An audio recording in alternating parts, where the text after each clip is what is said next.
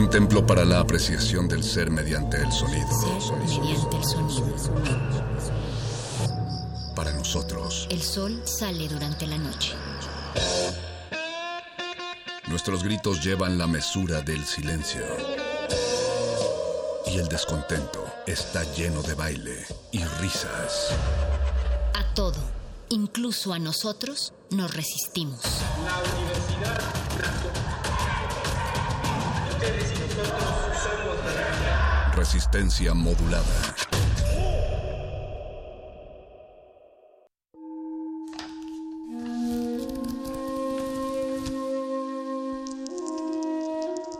En este sótano la vida es como el Tetris. Si haces algo bien, desaparece. Tus errores se acumularán hasta hacerte perder. Hay quien dice que la vida solo te da una oportunidad. Aquí, siempre tendremos otra vida. El calabozo de los vírgenes.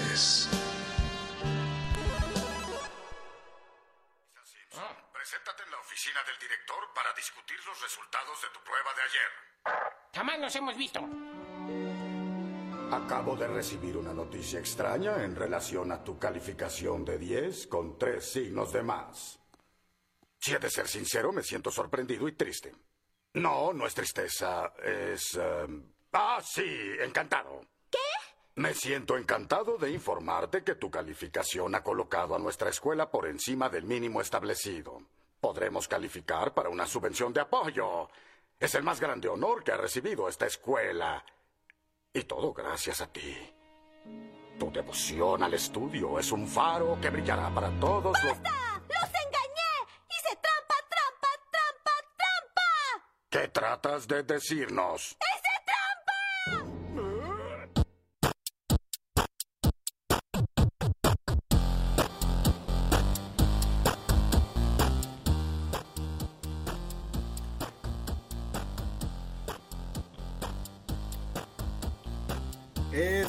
Martes y es 24 de noviembre y yo no podría estar más contento porque eso significa que faltan 30 días para Navidad, no importa que la celebración tenga que ser desde la casa de cada quien, que veamos a la familia por Zoom y que tengamos que comer sopas maruchan y pollos rostizados para la cena navideña. Para mí eso no lo arruina y espero que para muchos de ustedes tampoco, principalmente para quienes no les gusta la Navidad, porque pues, si no les gusta, finalmente nada más puede arruinarla. Y así es como empieza cuando son las 8 de la noche y algunos minutitos más, Resistencia Modulada y el programa más entretenido de esta barra radiofónica, que es el Calabozo de los Vírgenes. Todo lo divertido va acá. Los saluda su Union Master de confianza, el Mago Conde, acompañado de mi querido amigo, el sanador sonoro Paquito de Paburo. Hola Paco, ¿cómo estás? Hola Conde, buenas noches, todo bien, gracias, buenas noches queridísima audiencia, respetable. Eh, a mí sí me gusta la Navidad, eh, Bueno. que, que quisiera añadir eso, pero sí creo que podría ser mejor. O sea, más, más bien creo que tiene mucho potencial de, de mejorarse a sí misma. Eh, o sea, está bien que sea igual todos los años o ha estado bien, pero tal vez es, eh, este año que va a ser distinto podamos replantearnos algo más, no sé.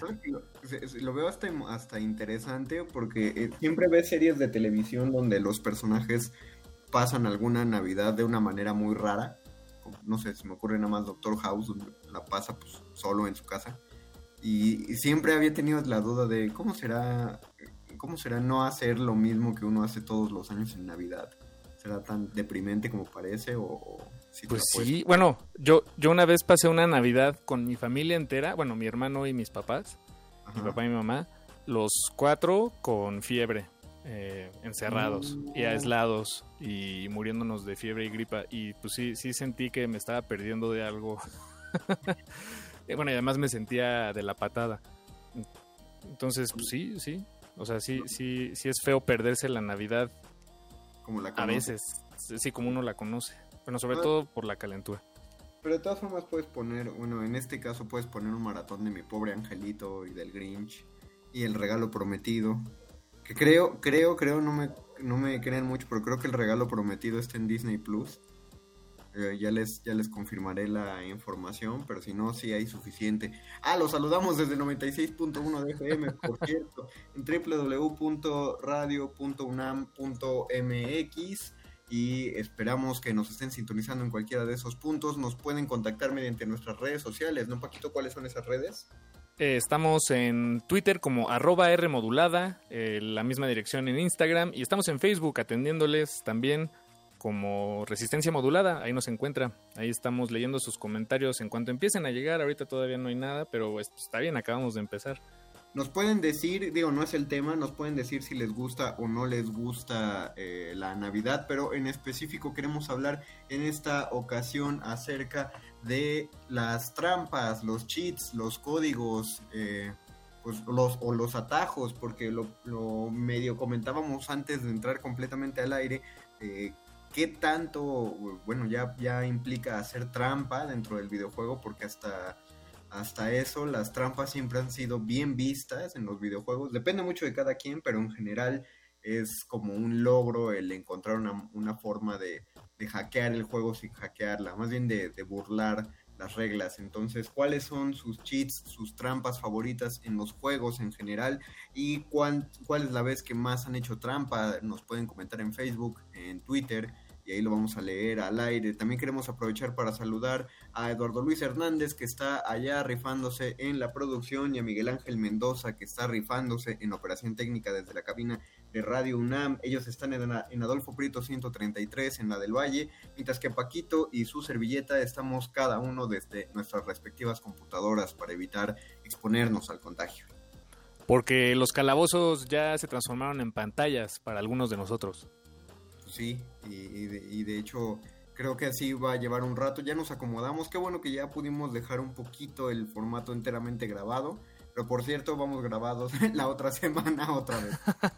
sí, ya nada más quedan esta y dos emisiones más de resistencia modulada, eh, bueno, en, en vivo o grabadas, vaya, hechas, hechas semana a semana, porque en, en un par de semanas más entra el periodo vacacional que algunos miembros de la audiencia tal vez desprecian, pero pues es necesario.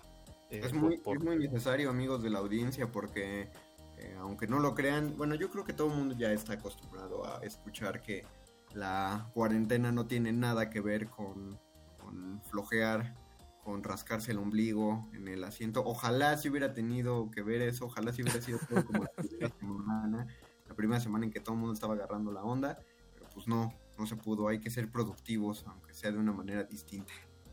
Sí, caray. Pero, pero bueno, esa, la, esas tres semanas con las que termina el año y bueno, y arranca el que sigue, eh, es, estarán acompañándoles con programación no hecha en el momento, pero que sí hicimos pues pensando en ustedes, ojalá la disfruten. Ya me estoy adelantando mucho, pero bueno, el punto era ese, con de que nos queda una emisión grabada y una más en vivo este año. Así que para irnos adentrando en esta emisión en vivo vamos a hacer una pequeñísima pausa musical en lo que ustedes nos empiezan a comentar. Facebook Resistencia Modulada, Twitter arroba R Modulada, donde hacen trampa y cómo les gusta hacer trampa. Lo que vamos a escuchar primero es Take On Me, pero interpretado por, ¿cómo se llama la protagonista? Siempre se me va el nombre, la protagonista de The Last of Us, Paquito. Oh, me agarras en, me, agarras en curva. Bueno, la eh, protagonista de Us. Sí, sí, sí.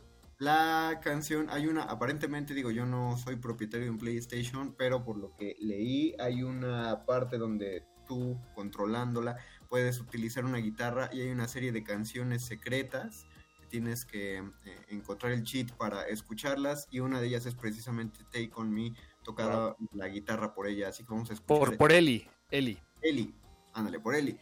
Así que esto es Take On Me por Eli de The Last of Us parte 2 y regresamos al calabozo de los vírgenes. Todos, todos los tramposos van acá. El calabozo de los vírgenes.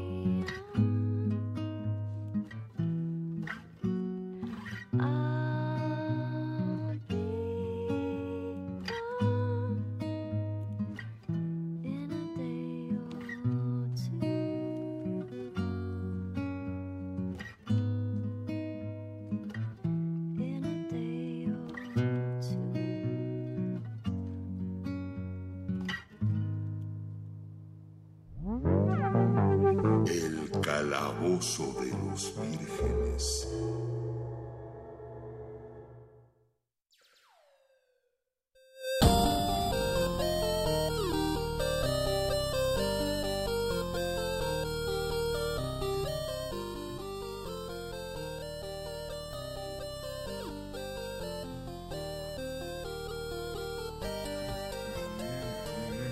Regresamos al calabozo de los vírgenes. Todos los tramposos van acá. Escuchamos un cover de Take On Me interpretado por Ellie, la protagonista de The Last of Us, parte 2. Bueno, también de la parte 1, pero en este caso de la parte 2.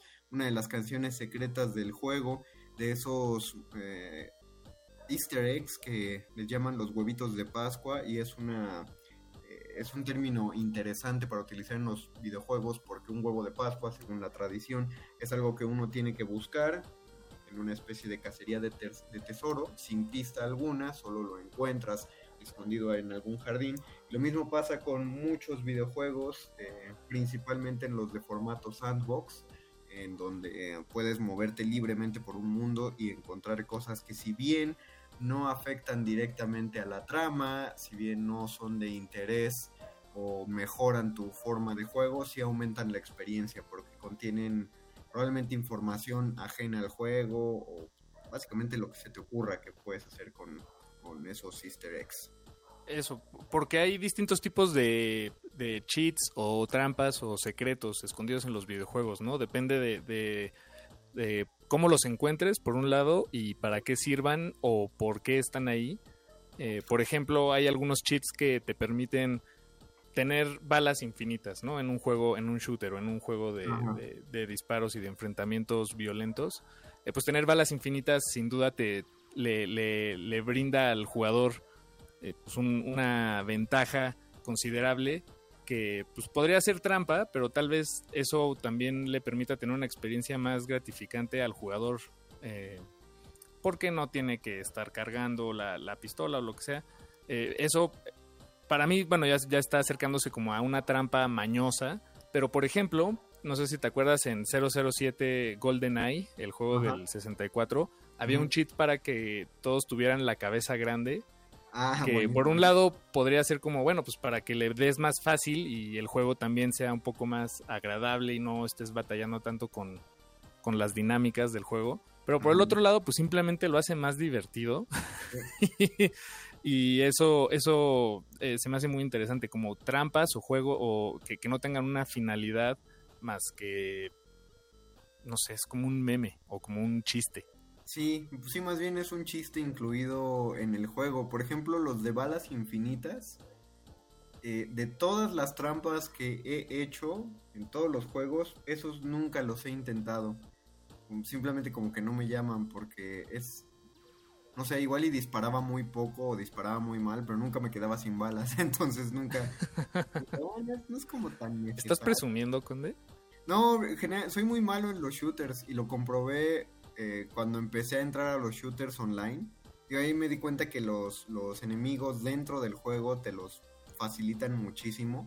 Porque la primera vez que precisamente colgó con GoldenEye, pero la versión del Wii, eh, cuando todavía servían o estaban funcionales los servidores de Wii, me conecté para probar algo de suerte, a ver cómo, cómo era eh, un shooter con otros jugadores del resto del mundo.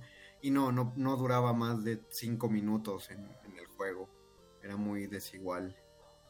Entonces, no, no, no, no, no por ahí, Paco. Pero sí, o sea, y, y ese, ese cheat en particular, siento que no, no me hubiera dejado ninguna satisfacción porque creo que era eh, ese y el de desbloquear todos los niveles. Yo decía, bueno, pues entonces, ¿para qué? Ya para qué uno juega. O sea, si ya tienes balas infinitas y ya desbloqueaste todos los niveles, pues ¿cuál es el motivo para, para jugar?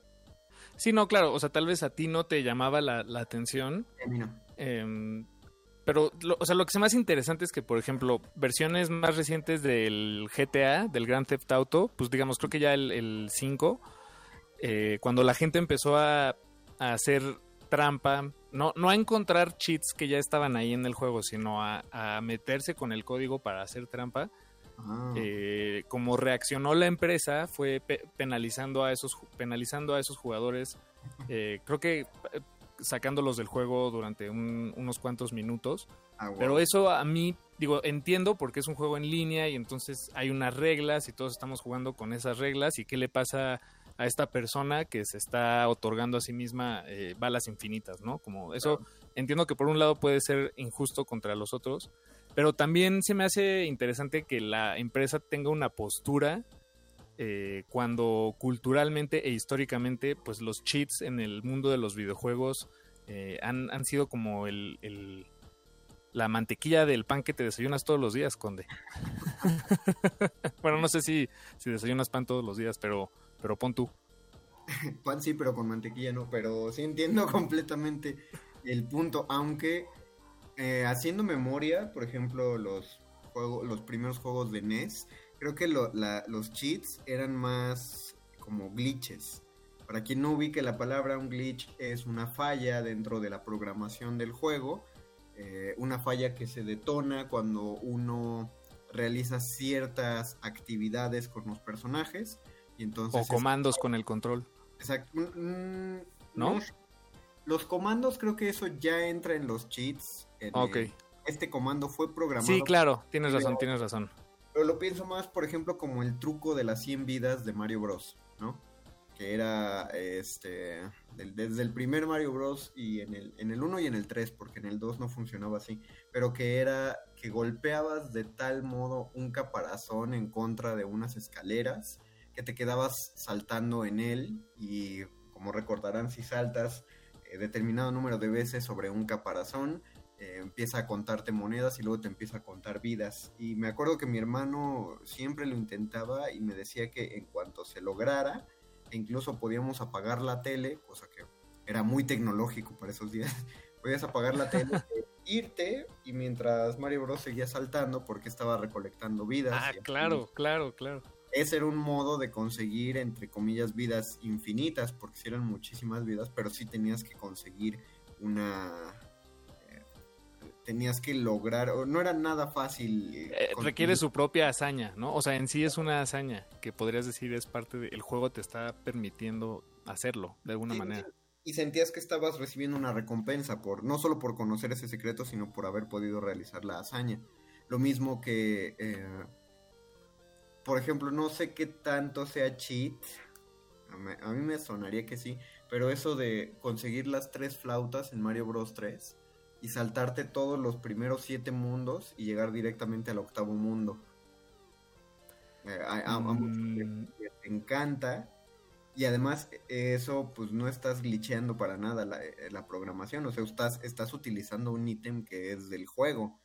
Pero. Sí, claro, claro, claro vuelvo a preguntar, ¿para qué juegas Mario Bros si no vas a jugar Mario Bros, no? Si nada más vas a jugar el último mundo. Sí, bueno, es, que sí, tal vez, eh, pero si eso te, te, da una sensación de gratificación, no sé si estoy traduciendo, o sea, si el término existe en español, disculpe usted, pero esta sensación de éxito y, placer, eh, pues digo, yo obviamente somos muy laxos aquí en el calabozo, yo creo que, yo creo que se vale, este, pero, pero mira, regresando un poco al tema de la competencia y, los, las trampas. En GTA en línea eh, está mal visto que la gente haga trampa por su cuenta porque estamos todos jugando y pues qué te pasa, ¿no? Este, ¿por, qué te, ¿Por qué te apareces 30 bazucas y estás acabando con todos? Pero en un juego eh, más clásico como Mario Kart 64, en la pista de Wario, podías brincar una de las paredes y eh, ah. saltarte toda la pista y este bueno y, ganar y no sé por qué pero 30 segundos. Ajá exacto. Y, entonces digo pues estás haciendo trampa pero al mismo tiempo pues es una acrobacia bastante difícil. Y si la libras mis respetos. Entonces no sé si es lo mismo. O sea eh, ¿Qué, pensaríamos si Nintendo hubiera dicho, no, ya vamos, en los siguientes juegos de 64 que eh, saquemos al mercado, vamos a quitar esa, esa opción? Yo diría como, pero papá Nintendo, ¿por qué te metes en lo que no te importa? bueno, Nintendo siempre ha brillado por porque los jugadores siempre le encuentran eso. Y estoy seguro que no lo hacen a propósito Nintendo. O sea, no es que digan, ah, aquí vamos a meter un error de programación un error en el diseño de la pista eh, para ver quién lo pasa, ¿no? Seguro se les, se les escapa, Y, por eso existen los Nintendo, los Nintendo Runners, ¿no? Que hay de varios tipos. Eh, si ubicas a los Nintendo Los, Runners. los, los que pasan los videojuegos eh, rápidamente, ¿son esos? Así es. Los... Ajá. Sí, hay de dos tipos. El Nintendo Runner que, que pasa los niveles lo más rápido que se puede, pero legal. Y hay una categoría que Mm. pasa el nivel lo más rápido que se pueda a como dé lugar. Y entonces así puedes encontrar cheats. De hecho, eh, ayer estaba viendo un video de un Nintendo Runner, que de hecho así se llama en su, página. Y es mexicano, por cierto. Creo que, creo que del norte, pero no, no estoy seguro.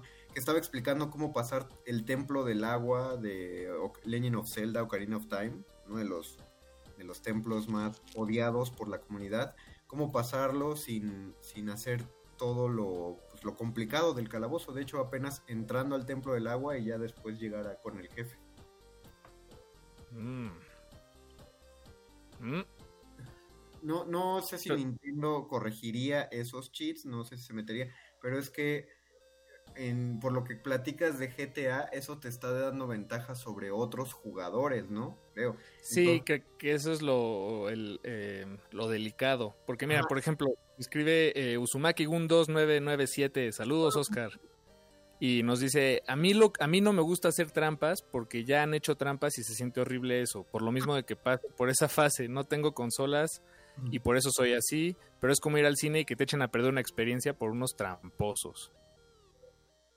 Mm, pues, Eh, Sí, sí, sí, sí. O sea, que, te- que se metan con tu propia experiencia es lo que ya no se vale, ¿no? O sea, tal vez si yo te gano en una carrera de Mario Kart saltándome unas cosas del, del- de las pistas, em, tal vez te enojes conmigo, pero hey, es parte Pero- de... Exacto, sí. Y además, en el juego, el ir en primer, en ese juego ir en primer lugar no te garantiza nada. No, de hecho es, es- estás en riesgo constantemente. A menos de que lleves mucha ventaja, pero sí, sí, es delicado. Entonces, estamos de acuerdo en que hay cheats eh, como que te ayudan a llegar más lejos. Hay otros cheats que no te ayudan absolutamente en nada. Y hay otros cheats que son más bien secretos, ¿no? Eh, Sí. Bueno, que, que no, no si no llegas a ellos no pasa nada. Y si llegas a ellos, eh, el llegar a ellos es la recompensa en sí misma. Sí, que puedes desbloquearlo y ya le dices a todos, oye, pues, yo vi esto del juego que pocos ven porque pocos lo, lo desbloquean o lo alcanzan. O juegan 40 horas. este, Ah, sí. En, en Mario Kart sí no lo veo como que haya una ventaja, eh, como decir, injusta. En los shooters y todos esos de cooperativos sí. De hecho, Nintendo sí metió ahí una mano porque eh, ayer nos decía uno de los productores Betoques que él sí le entraba al Game Shark. Game Shark fue una Ah. especie de hardware y software. eh, eran unos dispositivos que conectabas a todas las consolas de Nintendo, o tenías que comprar el Game Shark específico de cada consola, porque te permitía eh, entrar al código fuente del juego y entonces desbloqueabas lo que quisieras.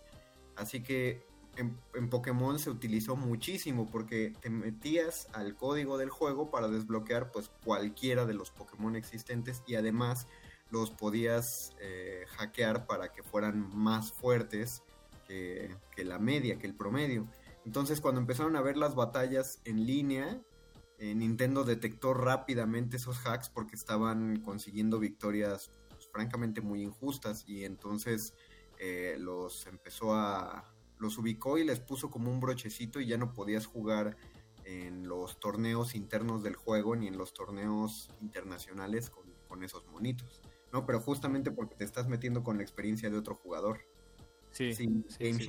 Un juego nada más porque quieres completar el Pokédex, eh, en eso ya entendí el punto de Paco y ya estoy de acuerdo con él. En que si, mientras es para que tú te sientas bien, pues va adelante. Eh, si te hace sentir chido, pues para eso es finalmente un juego. Pero si te vas a Eso. sentir bien a costa de arruinarle la experiencia a otro, pues ahí ya no está tan padre. Sí, no, de, de- de acuerdo, de acuerdo. A- Además, lo interesante es que hay toda una industria, ¿no? O bueno, una serie de industrias, o bueno, no sé si ahorita se mantiene esto vigente, pero si nos situamos en la década de los 90 y los primeros años del 2000, por ahí, justo cuando existía Game Shark en su, en su más alto punto del mercado, y revistas como la Club Nintendo, pues son estas industrias dedicadas a, acercarte a ti que tal vez no pasas tantas horas en la consola, pero has escuchado estas leyendas sobre los cheats, los secretos, los atajos. Eh, pues aquí te las contamos. Además, en un contexto en el que no existe eh, el, Internet como lo que conocemos hoy.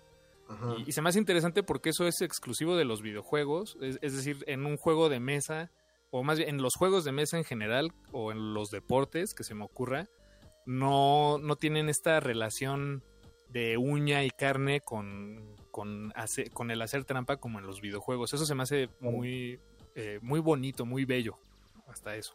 Hay hay un punto medio entre los videojuegos y los juegos de mesa que sí te permiten la trampa. Digo, está tan mal visto como en un deporte, pero aún así no dejas de, no ha dejado, no ha entrado en desuso, que son los TCG, los Trading Card Games o los juegos de cartas, como Magic, como Yu-Gi-Oh, como el mismo Pokémon TCG, mitos y leyendas, etcétera, porque pues finalmente es una baraja y, si algo tiene que ver con una baraja va a tener que ver con trampas forzosamente, pero hay un tipo de trampas o de cheat, creo que entra más en el, en el término cheat, trampa, aunque sea la misma traducción, que se utilizaba en Magic y se lo copiaron los de Yu-Gi-Oh! que eran los proxies. Eh, ¿Tú jugaste Magic, Paco? No, fíjate que ese sí no. menos dos ñoño puntos para mí. los proxies eran. Eh, ustedes saben, ¿no? Eh, o quien no lo sepa, en los TCG uno se arma su propia baraja. Y este. Y ya enfrentas tu baraja a la baraja de otro jugador. No hay una baraja cooperativa. Y la, en esos juegos las mejores cartas son constantemente las cartas más caras. Entonces, ¿De dinero? O sea, las... las que te costaban más. O sea, yo recuerdo, yo, yo llegué a pagar, por más un ñoño punto, yo llegué a pagar 300 pesos por un... Exacto, no, porque justo eh, si gastabas más dinero, tu baraja era más cara y por lo tanto al ser más cara era mejor en contra de una baraja, pues, no sé, de, inicial o de novatos. Pero, pero entonces ahí no hay espacio para el, eh, un talento nato, o sea, está directamente relacionado al dinero que gastaste, o bueno, o las que has conseguido, pues. Ambos, porque muchas veces, bueno, para el talento nato lo que tenías era conocer prácticamente todas las cartas, cosa que ya era una proeza porque ambos juegos eh, o más bien todos los TCG tienen mucha, una cantidad inmensa de cartas. Y entonces si conocías muchos efectos podías hacer una especie de hack con tu baraja y hacerla que reaccionara muy rápido. Yo recuerdo haber visto un jugador de Magic que desde el primer turno ya no te dejaba hacer nada.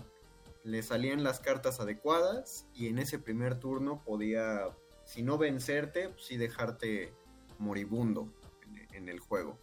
Mm. Eh, pero al mismo tiempo, si tú conocías las cartas, necesitabas el dinero para conseguir todas las cartas para que tu baraja funcionara de ese modo, lo que podía incluir tanto cartas muy caras como cartas muy baratas.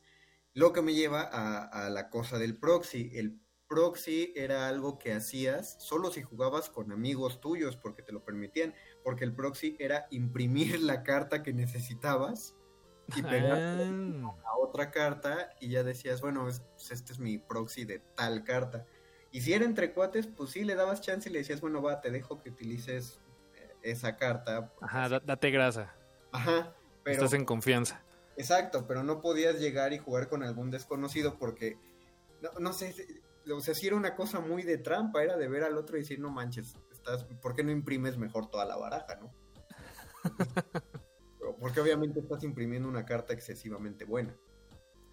Mm, ya, ya veo. Sí, sí. O sea, es que sí, si le buscas hay, eh, hay manera de, pues sí, de hacer trampa. Mm, pero, por ejemplo, me estoy yendo muy atrás. Tal vez esto no sé si entra en el, en el, eh, pues en el campo semántico del calabozo de los vírgenes.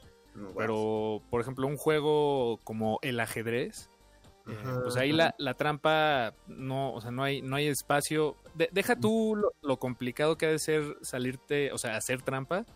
Em, va en contra de, de, todo lo que el juego es y, pretende ser, ¿no? No sé. Exacto. No, sí, eh, tanto el Hay, ajedrez... hay como una especie de ética, eh, de este, no, no explícita para algunos juegos. Sí, eh, en el ajedrez y en el mahjong, que es como, por lo que entiendo, alguna especie de ajedrez. eh, creo que la trampa sí existe, pero pues es igual, ¿no? Si el jugador se distrae, mueves una pieza hacia un lugar que, que no va y con eso alteras completamente el tablero. Pero sí entra, lo que tú dices, entra completamente en una cuestión de ética. Es de... eh, Ahí entra los que quieren hacer trampa porque no les gusta perder o porque no saben perder, que creo que son un tipo muy específico de tramposos. Sí, claro. No, no, no te buscas balas infinitas porque no te guste perder, ¿no? Buscas balas infinitas porque te gusta disparar a lo loco. sí. Sí, porque además balas infinitas no garantiza que vayas a ganar. En, eh, además, en ese tipo de juegos. Pero En la vida real no sé, no sé cómo funciona. no, pues en la vida real sí hay, hay hacks que uno puede hacer. eh. Le dices al policía, no, pues sí, es que yo no soy de aquí, yo no sabía que era sentido contrario. Exacto. Pero no lo digas en la radio, Conde, nos van a No, no, escuchar. no, no, hagan- no hagan eso, gente, por favor. no. Sí. Buenos, civi- buenos civiles, hay que ir en pos del progreso de la ciudad. Eh, Mira, aquí no- nos vuelve a escribir eh, Oscar. Bueno, nos ha mandado varios comentarios. Voy a leer nada más el, el último que, que viene al caso con lo que mencionabas de las cartas.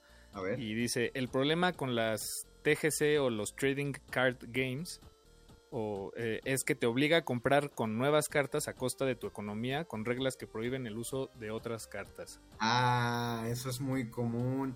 Fíjate, Magic, hasta donde tengo entendido, no lo hace tanto, pero la gente de Konami, que son los que publican Yu-Gi-Oh, sí se volaron la barda haciendo eso. Cada vez que... Yu-Gi-Oh no ha dejado de publicar cartas, yo lo jugaba en la preparatoria y eso ya... uh, la mitad de mi vida atrás. y ya, si utilizas cartas de, esa de esas ediciones, pues sí, ya estás muy rebasado. Y además, Konami cada mes, más o menos, o cada trimestre, publicaba en línea una lista de cartas prohibidas. Había cartas prohibidas, cartas restringidas y cartas semiprohibidas. Las restringidas solo podías utilizar una, las semiprohibidas solo podías usar dos y las baneadas por completo no podías utilizar ninguna. En las reglas del juego una puedes tener hasta tres copias de la misma carta ya, de cualquier otra carta. Pero sí, constantemente sacaban nuevas expansiones que no solo anulaban a las anteriores, sino que empezaron a agregar más reglas. Ahorita ya le perdí mucho la pista a Yu-Gi-Oh, pero ya tienen una serie de, de reglas con nuevas cartas y Uzumaki tiene toda la razón. Si ya quieres entrarle a ese juego, tienes que gastar una buena cantidad de lana en reentrar al juego. Que digo, evidentemente, pues es una manera en la que imagino yo la empresa pues, sobrevive, ¿no? Eh, digo, Sí, ti- tienes toda la o sea, no es, no, no es tan fatal, pero, o sea, vaya, no es, un, no es una jugada, creo yo, completamente maquiavélica. pero, pero bueno, sí, sí se llevan de, de paso pues las, las billeteras de los jugadores, las jugadoras también, que, que probablemente no todas sean, eh, pues estén llenas de, de dinero. O sea, sí, ya- que lo dices así, pues claro, ¿no? Eh, porque si no lo hicieran de ese modo, te construyes una baraja y ya. Si no tienes espíritu de coleccionista, no tienes necesidad de comprar más y pues ya la empresa que se dedica después de eso, ¿no? Claro, tienen que renovar. Pero pues Magic ha sobrevivido por décadas y sacando nuevas cartas, nuevas expansiones que hasta donde entiendo no anulan las anteriores, solo ya es una cosa más de coleccionismo. Pero eh, pero sí, o sea, lo- esa- ese tipo de juegos necesitan renovarse. Por, por otro lado, los Monopoly... Pasa, lo, pasa similar con los Monopoly, ¿no? El Monopoly clásico se sigue haciendo eh, y se sigue vendiendo. Sin embargo, han tenido que sacar nuevas ediciones que ya van apuntando hacia los coleccionistas justo para sacar dinero. Esa es la, la trampa de la Mm, sí, sí, sí. empresa.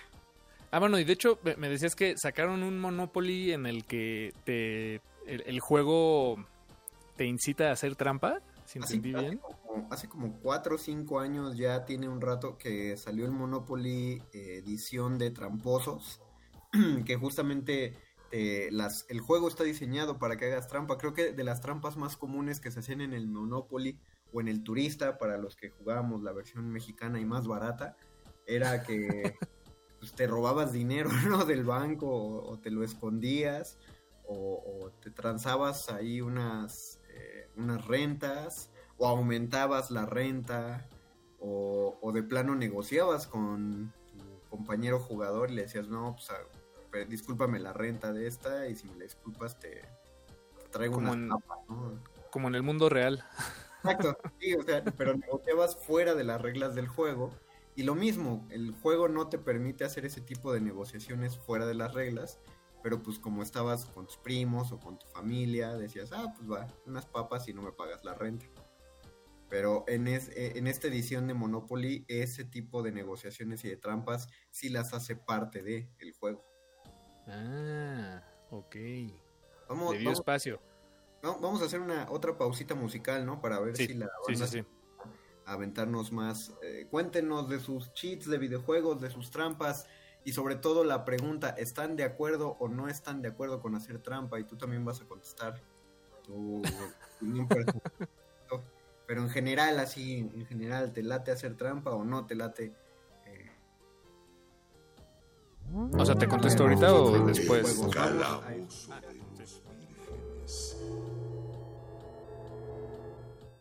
Crossing, que es de el perrito guitarrista al con el cual puedes llegar y pedirle canciones. Aparentemente él KK también- Slider.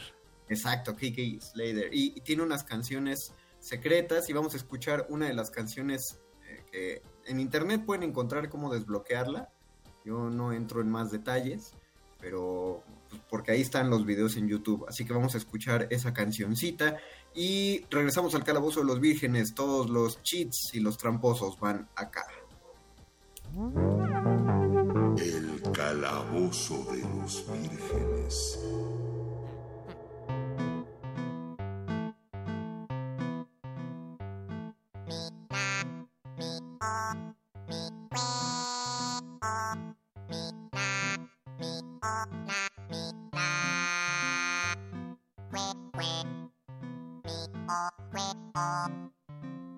El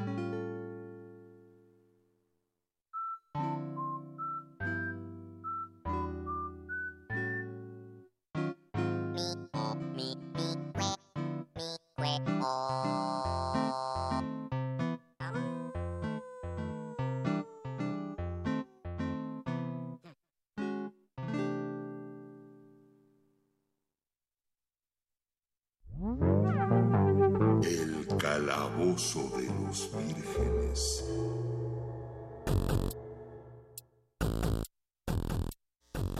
¿Cómo. Regresamos al calabozo de los vírgenes, todos los tramposos van acá. Escuchamos una de las canciones secretas de KK Slider de Animal Crossing. Paquito estaba recordando el fenómeno que fue Animal Crossing en los primeros dos meses de la cuarentena que tengo que Qué reconocer belleza. te tengo que reconocer que esos dos primeros meses yo sí los extraño. No sé. Sí, tuvo, tuvo, hay, una muy extraña nostalgia y, y, eh, o sea, bueno, lo, lo que me parece nostálgico era esa sensación de eh, encierro todavía más absoluto, eh, Pero, pero no co- solo... conectar con, con los, con los demás, muchas llamadas de Zoom, pero no profesionales, este, pura, pura llamada de Zoom por placer y Animal Crossing, mucho Animal Crossing, maldita sea. Lo que, lo que, lo que yo extraño, así entre unas comillas muy cautelosas, Sí, era que todos teníamos esa, esa misma noción de todo, o sea, había gente que yo no había visto tan activa en Facebook, yo sí, pero yo que no veía tan activo en Facebook desde que empezó la cuarentena y había una, una comunidad muy grande y todo el mundo tenía ganas de sí, vamos a meternos a talleres, vamos a aprender algo entre todos, eh, vamos a jugar Animal Crossing, vamos a experimentar con Zoom. O sea, fue antes de que nos hastiara el, el Sí. de contacto, pero mientras ese inicio fue, creo que sí queda. De por sí la cuarentena ya va para la historia, ¿no? Pero creo que se queda en nuestros corazoncitos. Sí, sí. Y sobre todo mucho Animal Crossing. Un juego muy difícil para hacer trampa, por cierto. Es muy difícil hacer trampa en Animal Crossing. Ya no me acuerdo de, de cómo se puede. Yo no lo hice. Tampoco me interesa, pero sí vi en internet unos cuantos videos de, de cómo hacer trampa para generar más dinero, porque Animal Crossing es un juego de economía como Monopoly. Y Ajá. hablando de Monopoly, nos escribió Apache o Raspi, el mismísimo Apache o Raspi. No, Nos escribió vía Twitter.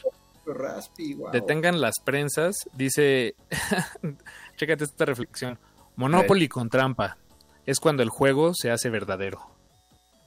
Ah, tenía que ser de Apache o Raspi. Digo, además, Monopoly con trampa suena a canción Apache, ¿eh? nada más te digo que ahí puede haber un hallazgo. Suena a un EP. Exacto. No, no, no dejes, este, no eches en saco roto lo que te acabamos de decir. Ahora, Eh, pues, ahora sí, sobre la trampa. Ah, bueno, me faltó un, un ejemplo más que creo que todavía tenemos tiempo de, de sacarlo, nada más. Age of Empires y bueno, todos estos juegos de computadora, de, de creación de civilizaciones. Yo recuerdo que, no me acuerdo si fue, si fue en el 2, Age of Empires 2, que había un cheat en el que cada vez que presionabas la tecla Enter, te generaba una cantidad de dinero extra a tu bolsa. Entonces lo que yo hacía era, la verdad yo sí era muy tramposo ahí, ahí sí me dejé ir. Y ponía una pila de las grandes, las pesadas, encima de la tecla y me iba a comer y regresaba millonario y ya podía eh, brindarle a la comunidad eh, tierras y trabajos y co- como, como todo un priista. Sí, eh, Age of Empires creo que se presta. Era el 2, estoy seguro que era el 2 y era... Sí, era el 2. Ellos sí metieron descaradamente unos cheats que justo te daban o mil de madera, o mil de oro, o mil de piedra, o mil de alimento, o te permitían este construir unidades rarísimas. Todo el mundo se acuerda del coche, pero yo el- la unidad que me parecía más devastadora era un changuito. Era un changuito súper poderoso porque lo mandabas a pelear contra cualquier objeto y el changuito con un solo golpe destruía los edificios o mataba a las unidades. Órale, es que me, no- nunca lo usé, pero me acuerdo, más o menos. Sí, yo, yo sí, yo en, me di una sesión para probar todos los cheats de Age of Empires para decir con cuáles me voy a quedar. Y la verdad, de ahí en adelante sí llegué a utilizarlos de recursos, pero no construía ni los carritos ni el changuito ese. Porque todo lo, lo, lo- lo facilitaban tanto que ahí sí yo ya perdía el, el placer de jugar. Entonces, no.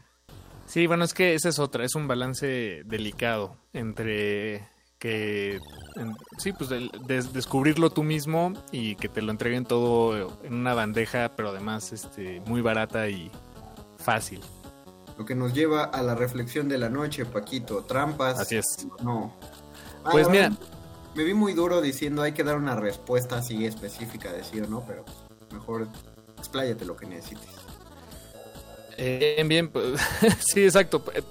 John, para explayarme en, en, esta respuesta, lo que necesito decir es que eh, no, me, no, me, aventuraría a decir que eh, siempre está bien o siempre está mal, pero en el mundo de los videojuegos yo encuentro algo muy particular con, con toda esta cultura de, de, la trampa, tanto la trampa que hacen los usuarios o ya sea las que ellos encuentran, las que ellos generan, las que ellos inventan y las que los mismos desarrolladores del juego colocan ahí para que las encuentren los usuarios. Eso, esa, ese diálogo que hay de los desarrolladores de alguna manera comunicándole a los jugadores que hay personas detrás del videojuego que están colocando esto solo para los más aventurados o los más dedicados. Uh -huh. eh, eso para mí trasciende eh, cualquier ética en, en, el videojuego, por supuesto, en el mundo de los videojuegos. Uh -huh. y, y, yo digo que sí, siempre sí a las trampas en el mundo de los videojuegos, siempre sí a los códigos, a los cheats. Eh, y, y, lo digo eh, pa, para siempre, no me retracto. Juegos, dices. Sí, sí, sí, sí. Sí, no, o sea, si jugamos Monopoly o Risk o Mario Kart, sí preferiría eh, un, una partida o una serie de partidas libres de trampas, pero ah. yo no las, no las este, señalo ni, ni, nada. Ya cuéntanos cómo haces trampa para ser tan bueno en Smash Brothers. No, no Hay que bueno. practicar, Conde. Hay que meterse al cuartito de, de ensayo. Es que algún día tenemos que hacer un gameplay solo para que vean lo que es, lo que son Paco de Pablo y Gabo Pérez. Le mandamos un saludo al Gabo. Lo que son ellos dos. Eh, son, son, tan descaradamente buenos que una vez por puro churro yo sobreviví de, de los, a, al otro jugador y Paco y Gabo me ignoraron por completo toda la pelea porque pues realmente no les estorbaba nada y ya cuando les estorbé me eliminaron como en dos golpes entonces eso estaría bueno tal vez para vacaciones mientras suena el calabozo en la FM nosotros hacemos un stream en línea y competimos con nosotros mismos así no, no hacemos trampa qué gran idea Paquito qué gran idea así, así le vamos a dar a la gente algo que ver mientras nos oyen una vez les anticipamos que no va a tener que ver lo que oyen con lo que ven. Sí, exacto. ¿Y, y tú, Conde? ¿Tú qué dices? ¿Qué, ¿Qué, tienes que decirle al mundo sobre los tramposos? Fíjate que estoy de acuerdo, ¿eh?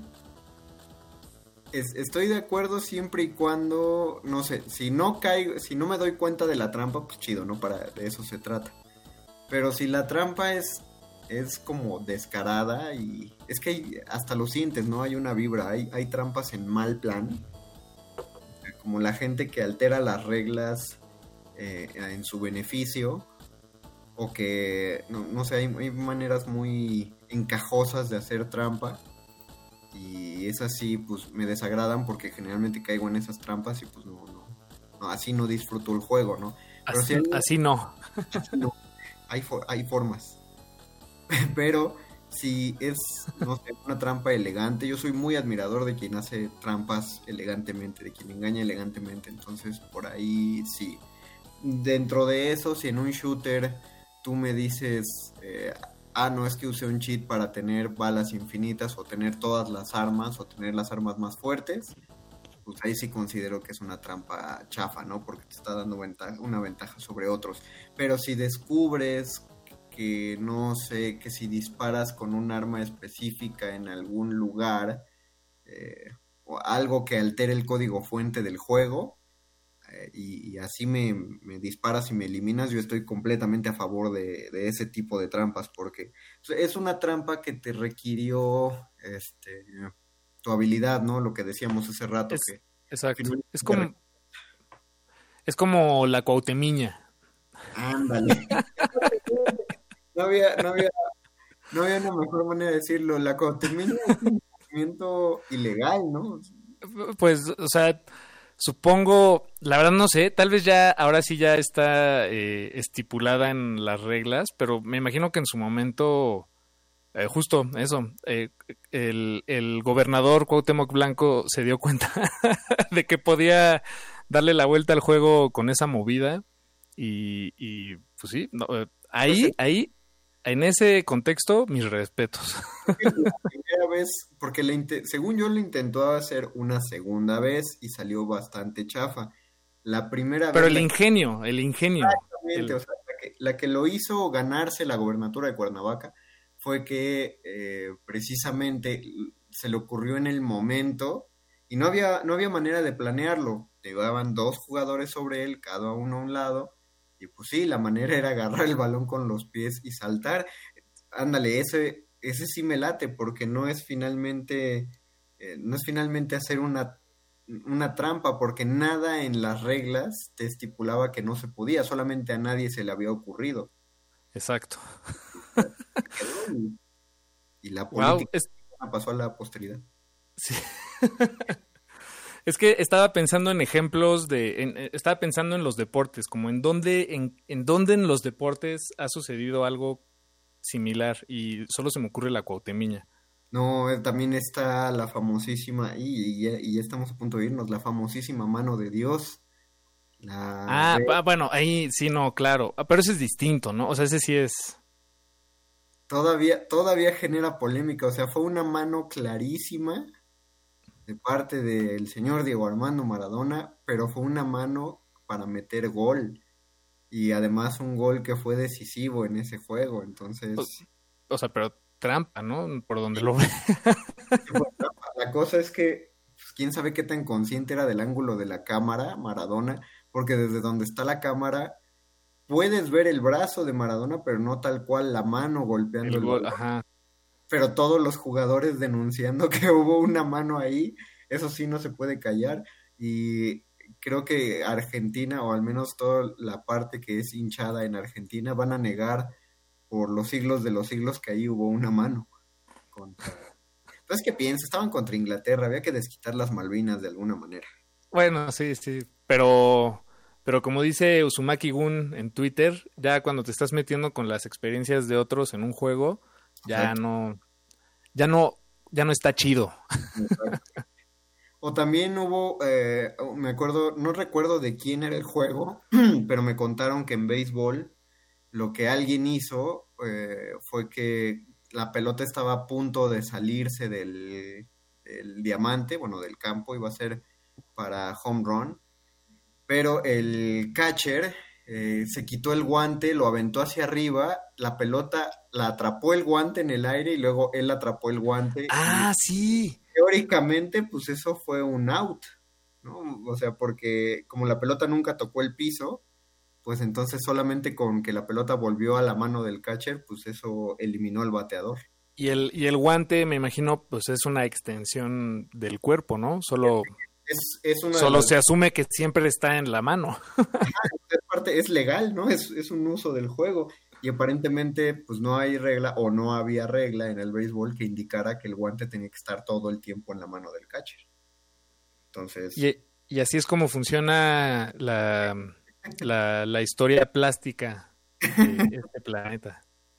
Exactamente, Na- nada, nada está escrito tan detalladamente y nadie se da cuenta hasta que alguien hackea esos detalles de la escritura, como la gente que quiere comprar teles de 40 pulgadas en 15 pesos. Sí, no, hay algo, hay alguien, alguien los está hackeando a usted. Pero pues me parece que con esto ya tenemos que despedirnos, Paquito, la, la noche es larga y Así es. vacaciones son cortas.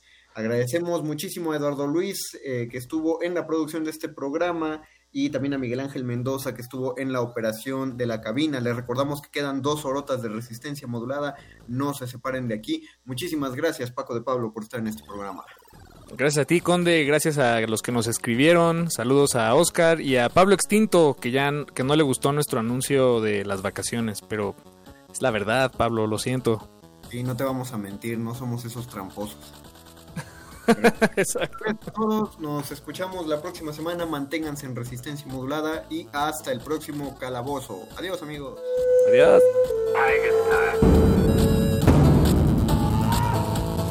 Solo hay dos momentos excelentes para ver una película. El primero fue hace 20 años, en su estreno. El segundo gran momento es hoy. De retinas. De, de- de- de retinas.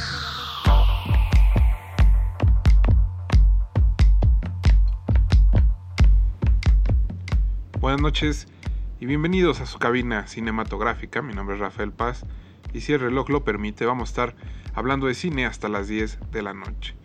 Muchas gracias a Mauricio Orduña que se encarga de editar y producir este programa y a todo el equipo del 96.1 de Radio UNAM que hace posible su transmisión. Hoy en Derretinas tenemos una cartelera doble. Primero, vamos a platicar con Andrés Figueredo, un documentalista venezolano que acaba de estrenar su primer trabajo, La Causa. La película observa y captura la vida al interior de las cárceles en Venezuela y abarca más o menos una, una década entera. Pueden verlo en Prime Video, en YouTube y en iTunes. Posteriormente tomaremos una llamada virtual hasta el Festival Internacional de Cine de Guadalajara para conversar con la cineasta Gabriela Ivette Sandoval y el escritor y comediante Roberto Andrade, quienes son los creadores de Ok, está bien, película que se está presentando en el FIC. Y seguramente ustedes recordarán a Roberto si han estado siguiendo a Resistencia Modulada desde hace algunos años. Roberto vino eh, al repentorio de Muerde Lenguas cuando teníamos eventos en vivo el viernes y, e hizo una de sus rutinas, la pueden encontrar de hecho en YouTube. Y ok, está bien, cuenta la historia de Mariano, interpretado aquí por Roberto, que es un joven de 30 años, casi 30, con problemas de sobrepeso que egresó hace 6 años de la carrera de cine, especializado en guion, aunque no ha hecho muchas cosas de su vida, todavía vive con su madre en un antiguo y pequeño apartamento de Tlatelolco, y pues en realidad Mariano no tiene otros intereses en la vida que no sea ver sus tres películas diarias porque hay que nutrir el músculo cinematográfico. Eh, su rutina se rompe un poco cuando llega a vivir Ramiro, su primo de 15 años, eh, al, al cuarto donde él está. Y bueno, la superioridad moral de Mariano hace que lo reciba con burlas, bajo aun cuando su madre le advierte que lo trate bien.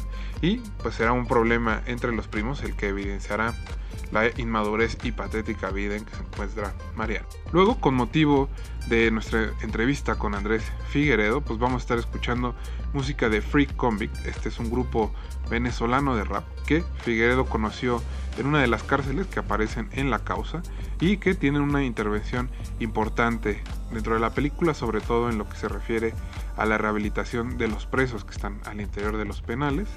Y es la música que vamos a estar escuchando esta noche. Les digo que se llama Free Convict y es este proyecto creado por un grupo de presos en Venezuela.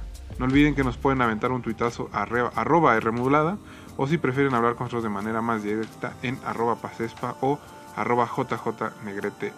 También nos pueden encontrar como Resistencia Modulada en Facebook y cuéntenos qué han estado viendo en sus casas. No se despeguen, recuerden que están en... De, de retinas.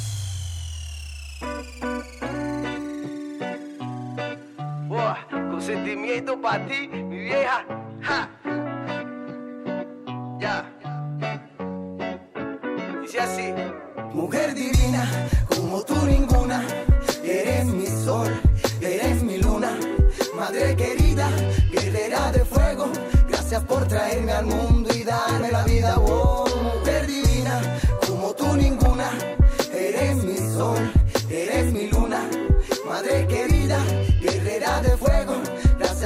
traerme al mundo y darme la vida, oh. Hoy escribí esta canción Para la mujer que más quiero, para la mujer que más amo es mi adoración, es un amor único y especial. Muy real, natural y esencial, la la la la. Hoy escribí esta canción Para la mujer que más quiero, para la mujer que más amo es mi adoración, es un amor único y especial. Muy real, natural y, Y esencial. esencial, la la la. La sangre y ni la distancia podrá evitar que mi corazón te ame cada día más. Madre querida, que a mí me dio la vida, eres mi mejor confidente y mi mejor amiga. Yo estoy agradecido con Dios por la bendición que recibo a donde quiera que voy, mujer divina. Mi sol, mi luna, como tú ninguna, eres mi mayor fortuna. la, la, Esa mirada, ese abrazo, ese calor humano que no se encuentra en cualquier esquina. Te llevo en la pena, dura luchadora al guerrear. Gracias por traerme al mundo, qué felicidad. te lo digo, lo mantengo hasta el infinito. Te cambio preocupaciones por un amor de hijo, maíta. Por un amor de hijo y ahorita el amor de tu hijo. Mujer divina, eres mi sol, eres mi luna, madre querida, guerrera de fuego. Gracias por traerme al mundo y darme la vida. Oh, mujer divina, como tú ninguna, eres mi sol, eres mi luna, madre querida, guerrera de fuego. Gracias por traerme al mundo y darme la vida. Oh. Y es que no sé cómo empezar. Aunque deberían sobrar palabras para expresar que ser tu hijo ha sido algo magnífico, lindo, hermoso, precioso, espectacular, genial, inexpresable, inolvidable, algo legítimamente apreciable. En la mente un amor incomparable. eh.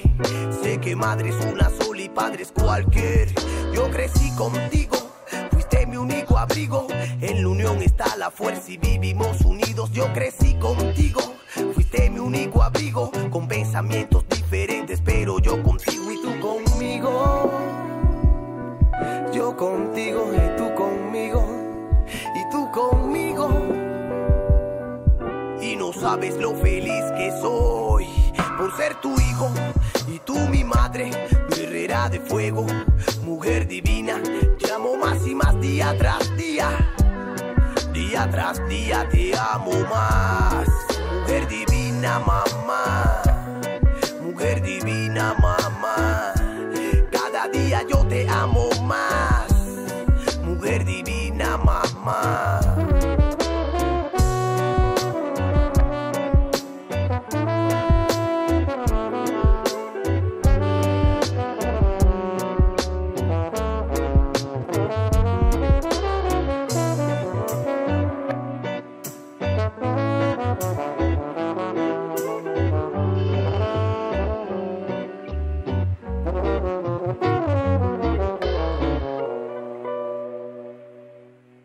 De, retinas.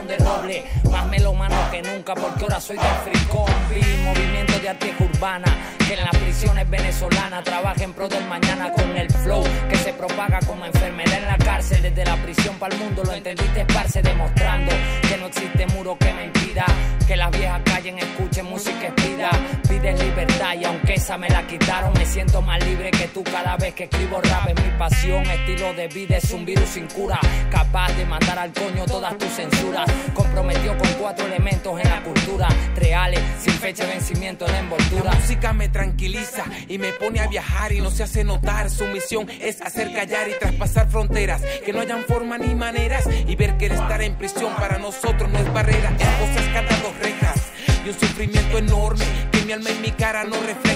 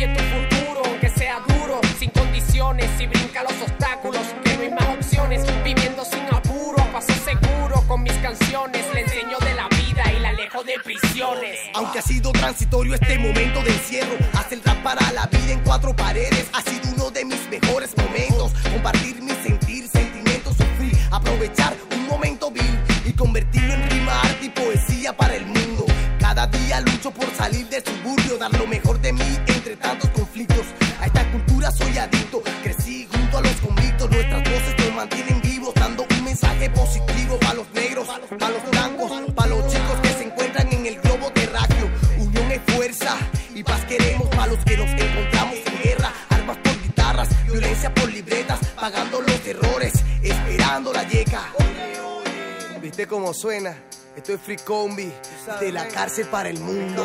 El ritmo del sexo te dice, te dice que es, es de la cárcel para el mundo.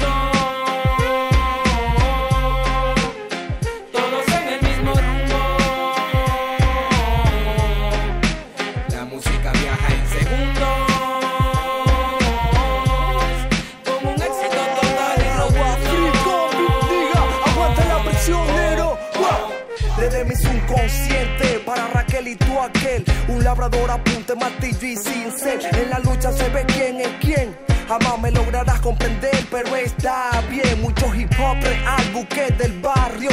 A más vida, fuerza tú con lo legendario. Seguiremos haciendo daños a los adversarios para dejarles un mensaje totalmente claro. El futuro, compadre, no somos nosotros. ¿Qué pasará después con todos vosotros? Vivimos donde no podemos perder el foco. El mar acompañado, mejor andarla solo. De Venezuela para Latinoamérica entera. A pesar de todas las secuelas, se lleva. No hay bandera, mucha fe, mucha cautela. No permita que tu sonrisa la robe cualquiera.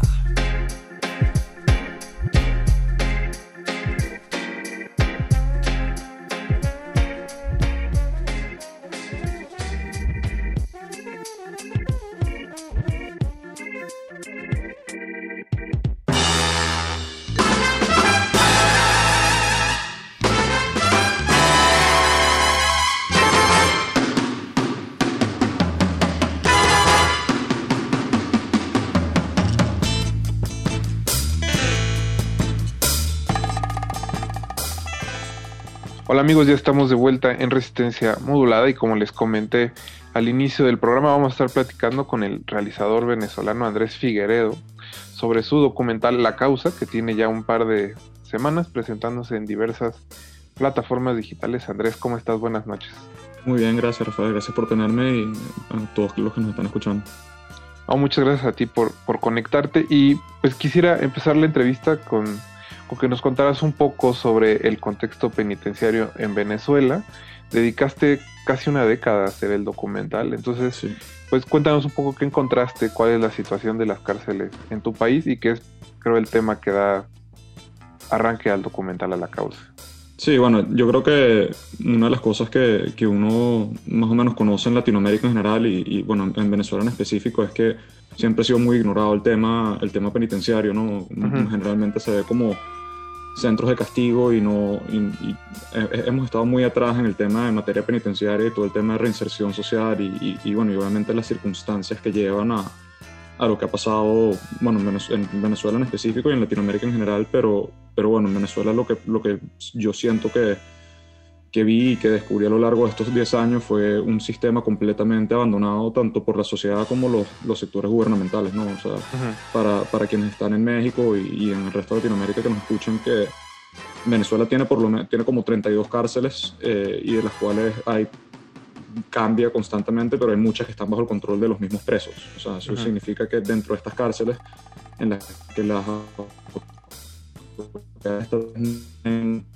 eh, no tienen control, los mismos presos tienen sus propios códigos, eh, manejan los penales desde adentro con armas, eh, cobrando sus propios impuestos, subsistiendo bajo sus propios medios y, y bueno, eso obviamente es un, es un tema que llegó a, a, dada la corrupción también dentro, dentro del sistema, ¿no? Pero en gran parte porque es una herida que se vino gestando desde hace muchas décadas, o sea, yo creo que, que estas cosas no pasan de la noche a la mañana, ¿no? Es, es un tema que son muchos y muchos y muchos años de, de, negligencia por parte de gobiernos anteriores y el gobierno actual, ¿no? Que, que permite que, que, bueno, que terminen siendo los presos teniendo las mismas armas que, que los guardias que custodian afuera. Entonces, es, un, es, una situación sumamente complicada, la cual yo quise entender a bastante profundidad y entender más que todo el lado humano, ¿no? De, de qué está pasando y, y qué sucede, porque, porque Venezuela no era un país, no era un país violento. En Venezuela hace décadas no, no, no, no estábamos pasando por lo que estamos pasando ahorita y de hecho las primeras olas de migración de la gente que se empezó a ir de Venezuela se fue por, por un tema de delincuencia. O sea, la delincuencia estaba afectando tanto que,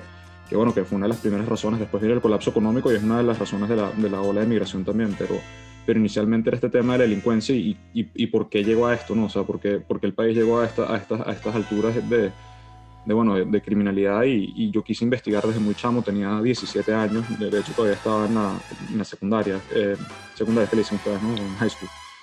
Eh, en el colegio y, y me conocí a, un, a, una persona que había sido en Venezuela, estas personas que mandan dentro de los canales se llaman pranes.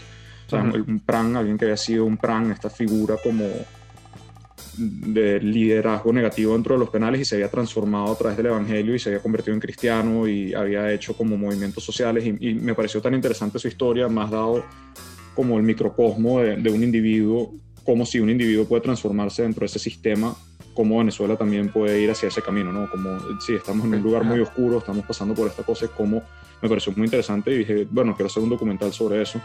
Y no sabía que me iba a, bueno, esa persona es Gilbert Caro, que hoy en día es diputado de, de, Venezuela, se transformó completamente su vida y él me dijo, bueno, para hacer un documental de las cárceles tienes que vivirlas, pues.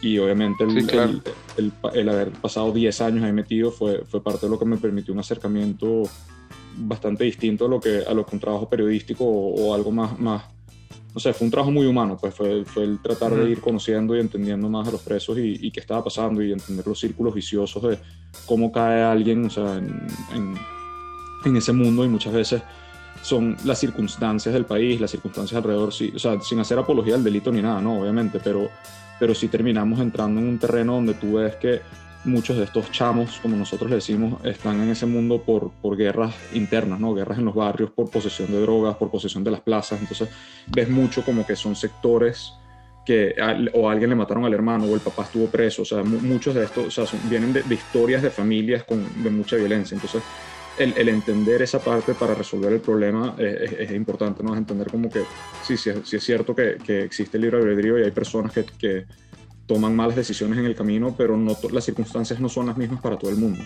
Y eso es parte de lo que, de lo que pasó mucho en Venezuela, pues las circunstancias no estaban dadas para que, para que este crecimiento tan, tan exponencial que hubo de la población, cuando no hubo un crecimiento económico, eso llevó a mucha gente a, a ciertos campos que, que, bueno, que terminan cayendo aquí. Obviamente la gente que termina entrando en las cárceles en Venezuela son universidades del delito, pues, o sea, tú entras habiendo robado un celular y como no hay clasificación del delito, o sea, no, no, tú vas, te robaste un celular y caes preso en el mismo lugar que un tipo que, que asesinó a 10 personas. Pues no, ese, ese tipo de, de, de, sistema que te lleva a la supervivencia y a la conexión y vinculación con, otras, con otros sectores delictivos termina saliendo mucho peor en vez de ser un sitio que reforma al individuo para que cuando salga sea un, le aporte a la sociedad lo que en algún momento le quitó. Pues yo creo que eso es parte de lo que de lo que, bueno, eh, obviamente el sistema está completamente colapsado, o sea, si nosotros, si te estoy hablando de que 80% de, los, de, la población penal en Venezuela no ha sido sentenciada, o sea, no, no, no las cortes y el sistema de justicia no creció a la misma velocidad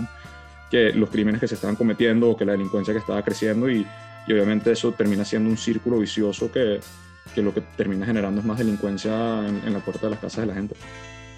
Imagino que digo, conociendo, después de haber visto el documental y conociendo, por ejemplo, cómo funcionan las cárceles también aquí en México, imagino que el, el proceso llevó casi 10 años o más de 10 años porque tuviste que adentrarte poco a poco a las cárceles, ¿no? No, no llegas, quiero pensar que no llegaste con la cámara y te dejaron pasar a hacer sí, lo que quisieras. ¿no? Claro, eso, eso es parte, obviamente diste en el clavo, ¿no? O sea, para poder hacer un documental como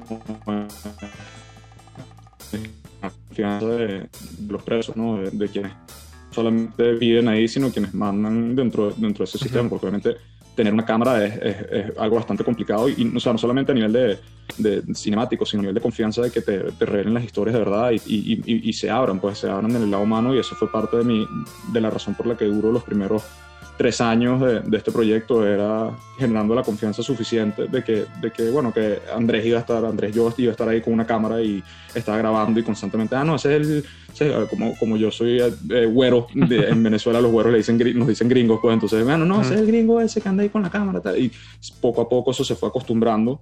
Y, y, era parte de lo que yo de lo que yo necesitaba no primero generar la confianza suficiente como documentalista para para capturar la historia humana detrás de todo esto, ¿no? Para, para que en verdad se abrieran y me, y, y, me contaran por qué cayeron en ese mundo, o sea, qué, qué es lo que hace que, que, que, esté en ese sistema, cómo funciona el sistema cuando lo manejan los mismos presos, cómo funcionan las cárceles, por qué creen que es un mejor sistema, cómo se comparan estas cárceles con las cárceles de los 90, por ejemplo. Tienes, tienes ese contraste de, de distintas personas que a lo largo del tiempo me fueron conociendo y, y, se fueron dando cuenta que yo no estaba ahí para perjudicar a nadie, sino para entender un problema social sumamente grave en el país y, y explicarlo como de, de, forma bastante amplia y, y, y, también de forma profunda, ¿no? De ver el lado humano de todo esto, pues de por qué cayeron y son voces que han sido ignoradas por tantos años que, que creo que eso también era parte de lo que ellos querían hablar, ¿no? Contar su historia, contar, -huh. no necesariamente justificarse, sino decir, decir quiénes son, de dónde vienen, por qué, y, y, y, muchas preguntas, o sea, a veces yo quedaba muy impactado en las reflexiones que ellos hacían de, de si no sentían que, por ejemplo, el que sus hijos los visitaran en estos sistemas donde están armados hasta los dientes todo el mundo y hay drogas en los pasillos y ves a los niñitos paseando entre drogas y, y armas, como si no creían que eso era algo que eventualmente iba a afectar el pensamiento de sus chamos, pues, o sea, y, y, tienes la respuesta como, como la que viste de Ray, que es el que, uno que tiene una, una barba, que también es músico, me dice, sí, mira, o sea,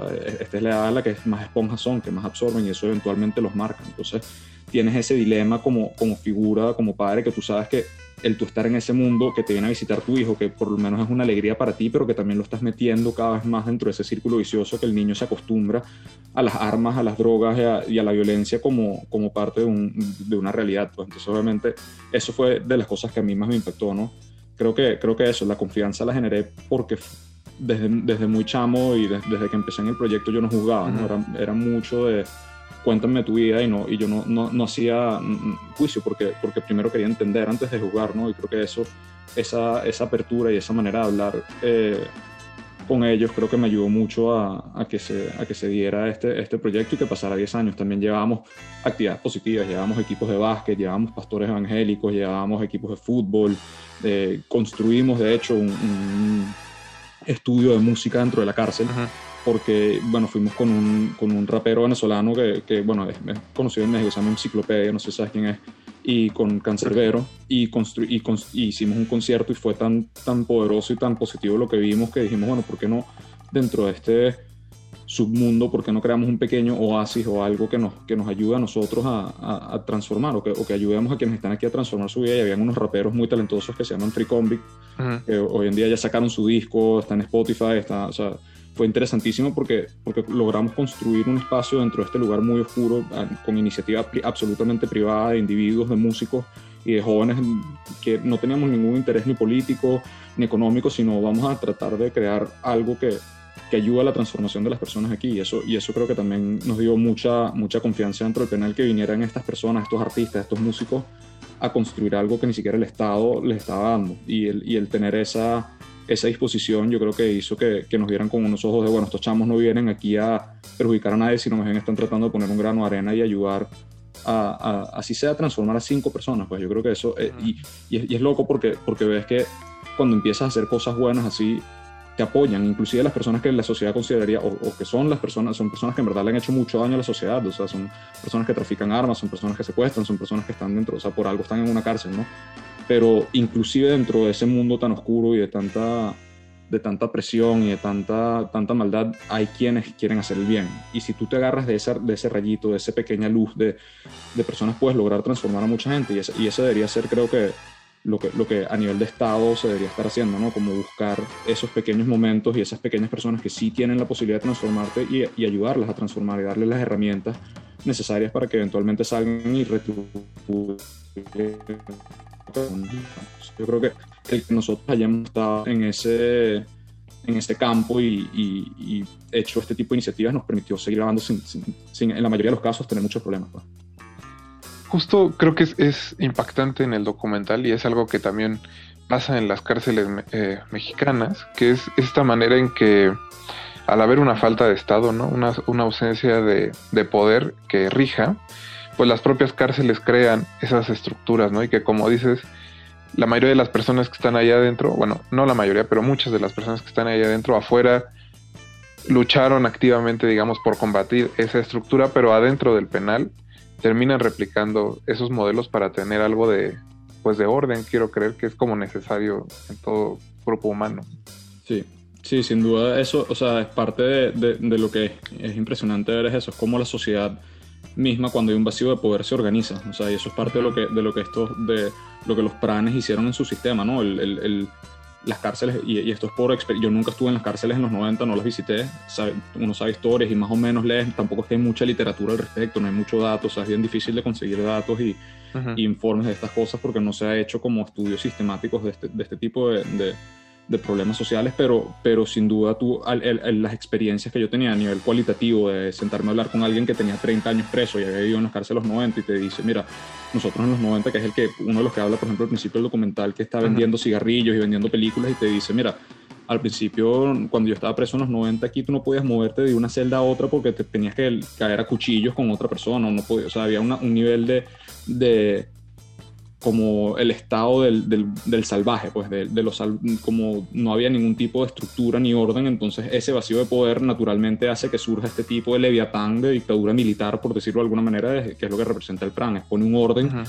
con un código de, de, guerra, de fuerza, de, hay ciertos códigos como a nivel de cómo eran los piratas en hace siglos, pues era como que estas son las palabras, esta es la manera, nosotros hacemos esto pero aquí dentro de la cárcel estos son los códigos. La, la, visita se respeta, no puedes robar dentro de la cárcel, no puedes hacer lo malo dentro de la cárcel. Es muy loco porque termina siendo como que una sociedad paralela que se, uh -huh. se estructura con sus propios códigos y sus propias leyes, que es lo que tú dices, afuera robaban, hacían todo, y aquí adentro no, aquí adentro sí hay un orden distinto. ¿Por qué? Porque, sí, bueno, sí, porque, sí. Tienes, porque tienes, estás contenido dentro de, dentro de un mundo mucho más cerrado y es mucho más, o sea, el, el, el pagar, pagas con tu vida muy rápido. Pues. También, eh, Andrés, cuéntanos un poco cómo, cuál es la relación de la Guardia Nacional, que es la policía en Venezuela, uh -huh. con las cárceles y con, esta, con estos pranas que son los jefes de, de, cada penal, porque me imagino que es indispensable su colaboración de cierta manera, ¿no? Para que, para que el sistema funcione y sea válido, digamos. Sí, claro, o sea, así como, repito, para, porque es bastante, bastante difícil a veces entender cuando uno cuenta estas cosas, como que, ¿qué? los presos están adentro con armas, sí, los presos sí, adentro sí, sí. controlan su estado paralelo, o sea, no, la guardia no entra a los penales, o sea, la, uh -huh. Tú entras de la puerta de la cárcel para adentro y literalmente eso es, es, como si fuese su propio país y su propio, con sus propias reglas, sus propios ministros, su propio presidente, sus propios guardias, o sea, y afuera está la Guardia Nacional. La Guardia Nacional es uno de los cuerpos militares, o sea, es uno de los brazos de, de, del ejército venezolano, o sea, de, de, las Fuerzas Armadas, por decirlo así, uh -huh. que en teoría están eh, encargadas del orden público y son quienes, junto con los custodios del Ministerio Penitenciario, eh, eh, deberían controlar, o sea, según la Constitución, son los que deberían con controlar eh, el orden dentro del penal y ellos solamente están afuera. Entonces, obviamente, cómo pasan las armas, cómo pasa la, droga, cómo pasa hasta la comida, los juguetes que entran en el Día del Niño, todo eso sí. es un acuerdo entre figuras del Estado que obviamente, bueno, quienes se terminan beneficiando son los de la aduana, pues por decirlo así, son los, los, de la aduana que cobran el pase de los productos con su impuesto literal. Tú quieres meter esto, que eso cuesta tanto, que comida cuesta tanto, eh, música cuesta tanto. Entonces, obviamente, es, es, es un sistema, no es como debería funcionar absolutamente para nada un sistema penitenciario, uh -huh. pero es la realidad de la, de la, de, de la corrupción que existe en, en ciertos sectores de, de, Venezuela y eso, eso es parte que, bueno, que, que sí, que se trata de luchar contra eso. Bueno, tú me dirás cómo se logra entonces llegar a estos niveles de, de armamentación y de, y de, bueno, de zozobra que existen en las cárceles. Y, y, creo que sí, que habrán quienes dentro de otros estados, dentro de otras cárceles no están haciendo lo mismo, pero en las que todavía gobiernan este tipo de estructuras, eso es lo que está pasando. O sea, no, no te queda otra que, que negociaciones y es, y es un problema gravísimo porque cómo, cómo lo resuelves, ¿no? O sea, cómo, cómo sí, claro. llegas a, a, desarmar estas cárceles sin... En Venezuela no hay pena de muerte, la pena máxima son 30 años, entonces llega un punto donde, donde estas, estos búnkers militares de, de, de, los criminales causan tanto caos como, como, como logras tú, o sea, tienes que hacer una intervención militar literalmente como si estuvieses invadiendo un país, pero entonces tantas personas que, que, que, que están en, eso, en esos centros que no son los que están armados, sino que simplemente cayeron presos en esas cárceles, entonces van a terminar siendo víctimas de estas intervenciones militares y siendo sentenciados a muerte por un país en donde en teoría no hay pena capital. Entonces estamos pasando por, por, un, por un grave momento a nivel histórico y a nivel social en Venezuela que, que se están haciendo ejecuciones extrajudiciales, pues por, simple, por, el, por la simple mano dura de un gobierno que se le escapó de las manos el tema de la, de la delincuencia. Eh, Andrés, antes de, terminar la entrevista, ¿dónde nuestros escuchas que estén interesados en ver la causa, eh, dónde la pueden encontrar, dónde la pueden rentar? La causa se puede ver a nivel mundial ya en todas las plataformas, en iTunes la puedes ver, en Amazon Prime está, también está en YouTube, eh, está en YouTube On Demand, pues lo que eh, en Vimeo On Demand y en Google Play. En todas esas plataformas se puede ver la causa, eh, está en español y, y, con subtítulos porque sé que a veces el tema del idioma con el venezolano y más con el venezolano de, de como de ese sector que es, es más difícil de entender. El calor. Tiene, sí, exactamente. Entonces está traducido, tiene, tiene sus subtítulos para que todo el mundo lo pueda ver. Perfecto. Eh, pues Andrés Figueredo, muchas gracias por habernos contestado Gracias, esta noche la llamada y pues mucha suerte con el documental y esperamos tenerte Muchas pronto gracias, otra vez gracias por por su acá. tiempo y espero también estar por aquí prontamente. Un abrazote.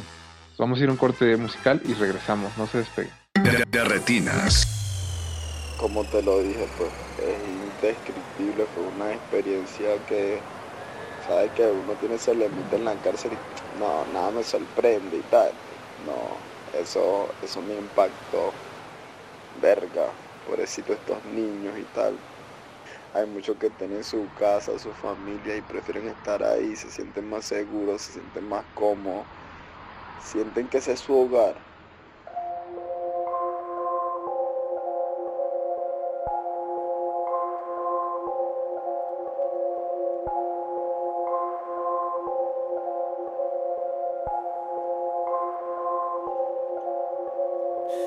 Presentaron la fama de tía de Dolce Gabbana.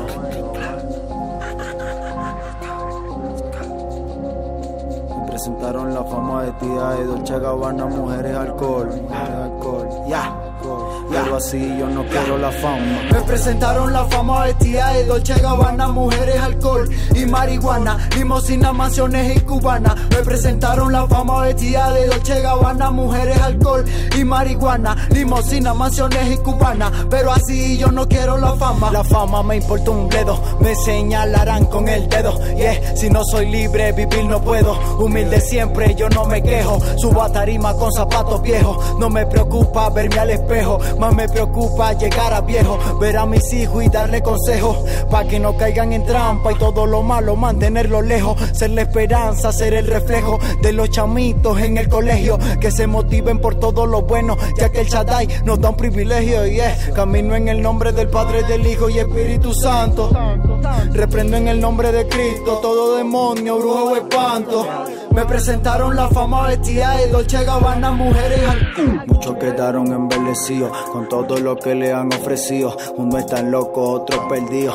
En la calle pasando frío. Money, money, cash. Quieren fama y más. El dinero es guerra, el amor es paz. Deja la rabia, desecha el odio. Pasa la página, otro episodio. Vive y sonríe por lo que es obvio. Salte y no juegues al monopolio. Monopolio que controla todo. Nunca sabrás que trae el portafolio. El dinero es negro como el petróleo. Almas arrastradas por el demonio. Money, money, cash. Quieren fama y más. El dinero es guerra, el amor es paz. Me presentaron la fama vestida de Dolce Gabbana, mujeres, alcohol y marihuana, limosina, mansiones y cubana. Me presentaron la fama vestida de Dolce Gabbana, mujeres, alcohol y marihuana, limosina, mansiones y cubana. Pero así yo no quiero la fama. Todos los días me paro con ganas de cambiar este mundo con música. Música pa' toda mi gente, que el delincuente se calme y lo piense. Yeah. Antes de perder la vida por estar jugando con su propia suerte. Yeah. Vengo de un barrio caliente y quisiera que todo fuera diferente. Yeah. Un mundo sin ego, sin materialismo, donde fuéramos los mismos, que no existiera clasismo social, que se valore lo espiritual. Me alejé de ese mundo feo, de esa vida del malandreo, que si te arrecha porque no te creo, que si la gente te está echando dedo, de esa vida no me quedo nada. Anduve viajando de cana en cana, más la muerte de un poco de pana. A mis hijos por la mañana, la venta de coca, la venta de crack, me trajo problemas con la autoridad, que si la sueño.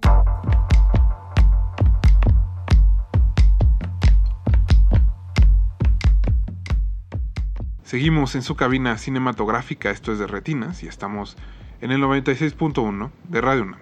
Como les conté al inicio, vamos a platicar ahora con Gabriela Ivette Sandoval y Roberto Andrade sobre OK, está bien, una comedia negra, negrísima diría yo, que compite actualmente en el Festival Internacional de Cine de Guadalajara. Entonces vamos a escuchar la entrevista con ellos dos. Eh, Gabriela es la directora y Roberto es protagonista y escritor de la película. Estamos esperando todos sus comentarios en arroba Rmodulada y en Resistencia Modulada en Facebook. Vamos con Gabriela y Roberto. Bueno, Gabriela y Roberto, cuéntenme un poco este, sobre cómo se dio esta colaboración en, la película. Roberto, tú escribiste el guion y Gabriela dirige. Eh, me da la sensación de que es un guion que lleva bastante tiempo trabajándose, ¿no? Como cocinándose hasta que pues llega a convertirse en la película que se va a estrenar en Guadalajara. Entonces cuéntenme un poquito sobre cómo fue ese trabajo en conjunto y pues eso, el trabajo así que en equipo para concretar la película. Eh, bueno, e, este guion lo escribí cuando tenía 29 años, estaba a punto de cumplir 30, como el protagonista. Como Mariano. Como Mariano. Y eh, yo en ese entonces, eh, Gaby y yo éramos novios. Entonces, este, Gaby me, pues, me apoyó mucho durante la escritura del guion cuando, cuando yo lo estaba, cuando lo estaba escribiendo. Ella vio algunos, este, eh, pues, algunos drafts, sea, ella conoció todos los drafts.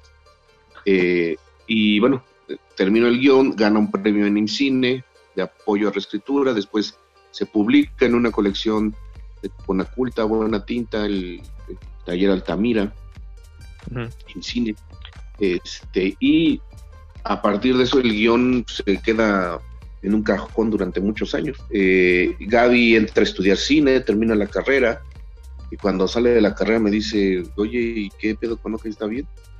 Dámela para que la haga, ya terminé mi carrera. Y le dije, no estás mal, o sea, va a ser mi ópera prima. Y me dijo, tú estás con tus tarugas del stand-up, este, mejor dámelo y debuto con eso, porque aparte tú tienes que interpretar a Mariano y no te va a dar ya la edad. Tal que le dije que no. Al año Gaby empieza a ganar muchos premios, se gana un premio en el concurso Matilde Landeta, este, se gana jóvenes creadores, se, gana varios premios, junta ese dinerito y me dice, voy a comprar unos zapatos y todo lo demás es para hacer, ok, está bien, ya dámela.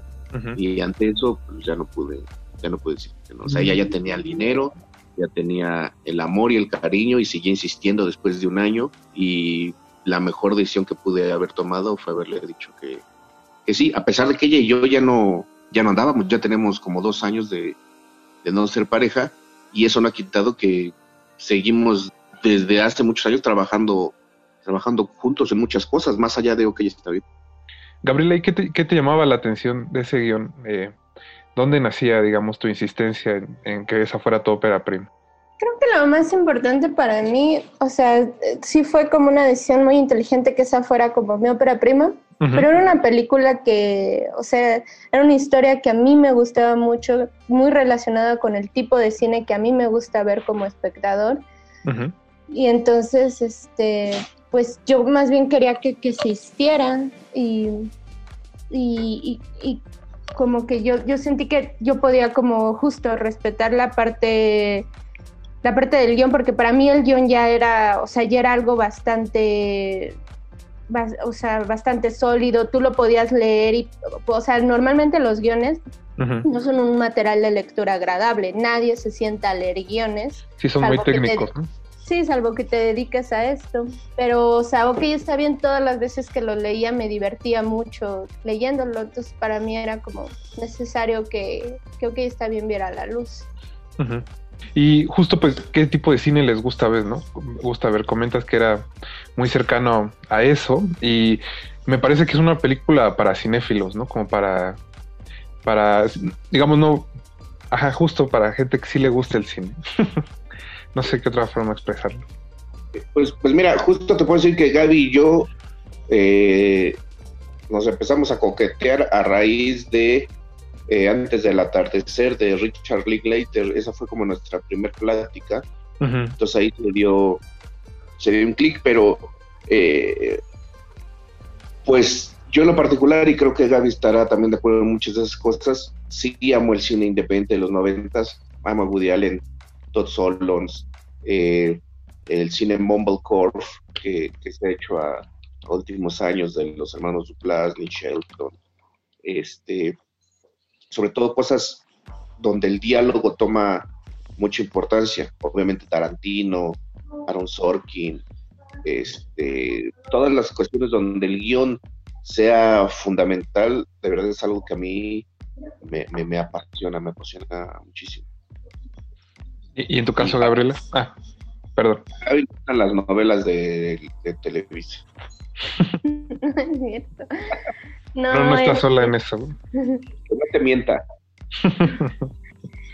Sí, no, no, yo crecí viendo La Rosa de Guadalupe. No, pues es que también es un cine, o sea, en eso sí Roberto y yo tenemos como muchas, una sensibilidad muy parecida al tipo de cosas que vemos, que leemos, que escuchamos. O sea, no es como que siempre hay un intercambio en esa parte.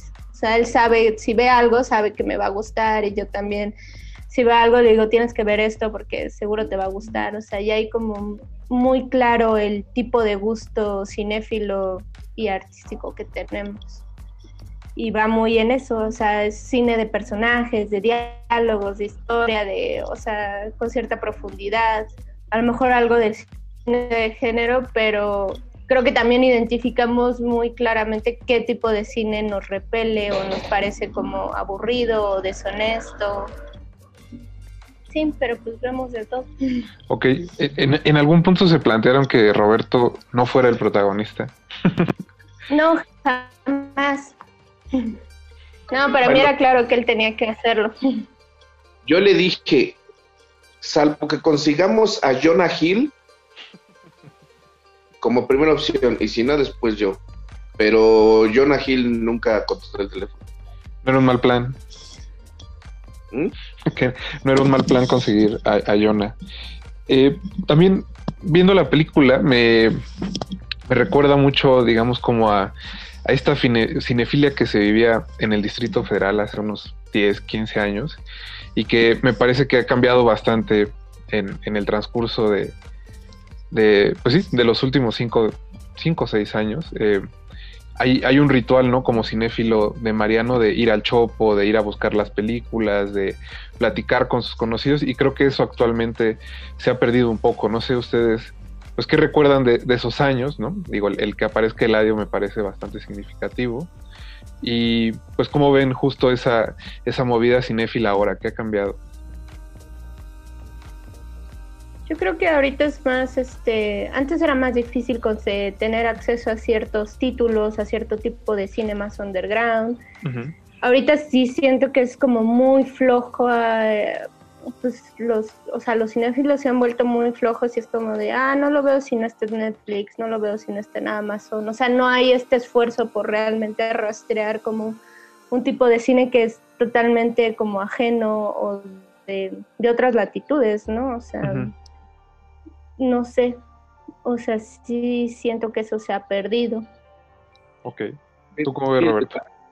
Eh, eh, eh, el, el, imperio cultural que es Netflix, de, de, entrada era muy, muy motivante, ¿no? Y, pero ahora de repente es como peligroso para cierta cinefilia porque tienes que estar pendiente de, de lo que sucede en Netflix, pero aquí el cinefilo necesita este, no dice nada más por la fácil y buscar en otros en otros lados. Eh, ha habido este, personajes en Ciudad de México que ya han hecho, marcado su pauta buscando ese cine difícil, raro, como Jorge Grajales, como Eladio, como este, Pepe Navar, como Alberto Cuya Navarito, este, y, son, son señaladores que, que, necesitamos en, la cultura la cultura actual porque de repente parece que todos estamos caminando en la misma en la misma dirección. Entonces sí se extraña se extraña un poquitín. Como que perdió todo sabor no y pues sobre todo el contacto humano de, de, emocionarse porque sabías que alguien tenía esa película este, yo mismo luego le llevaba muchas películas a Juan Eladio. O sea, les le, le, vendía el DVD original. Le decía, güey, tienes que ver esto y cópiala y véndela y, y era, era un sistema muy, muy bonito donde todos participaban. Ya, eh, me parece que, que la película es, es casi un retrato sobre un hombre que es incapaz de madurar y que para él el cine, es, es cierto, es casi como un lugar feliz que se volvió coraza protectora y al mismo tiempo termina por ser algo negativo, ¿no? Porque su cinefilia no le permite como salir al mundo, ¿no? No, no, no, no, le, no le da camino para, pues eso, convertirse en un hombre maduro. Sí, o sea, eh, una de las cosas que, a mí me encanta de, la historia es que, pues son dos niños interactuando, tanto Ramiro como, como Mariano, este, y, uno de esos niños se siente intimidado por la presencia del, del otro y es el, el que es el que es mayor. Y sí si no sales a la calle no no interactúas es difícil que te conviertas en un hombre y está relacionado directamente con la pregunta anterior no eh, de repente pues ya no hay esta búsqueda cinematográfica y estamos encerrados en la casa jugando videojuegos, viendo películas, este, escuchando acetatos, eh, con tus luces navideñas detrás, ese tipo de ese, tipo de cuestiones. No, lo, lo, lo, digo de broma y lo digo en serio, pero. No, no, tienes toda la razón. Este. Era. Era algo que.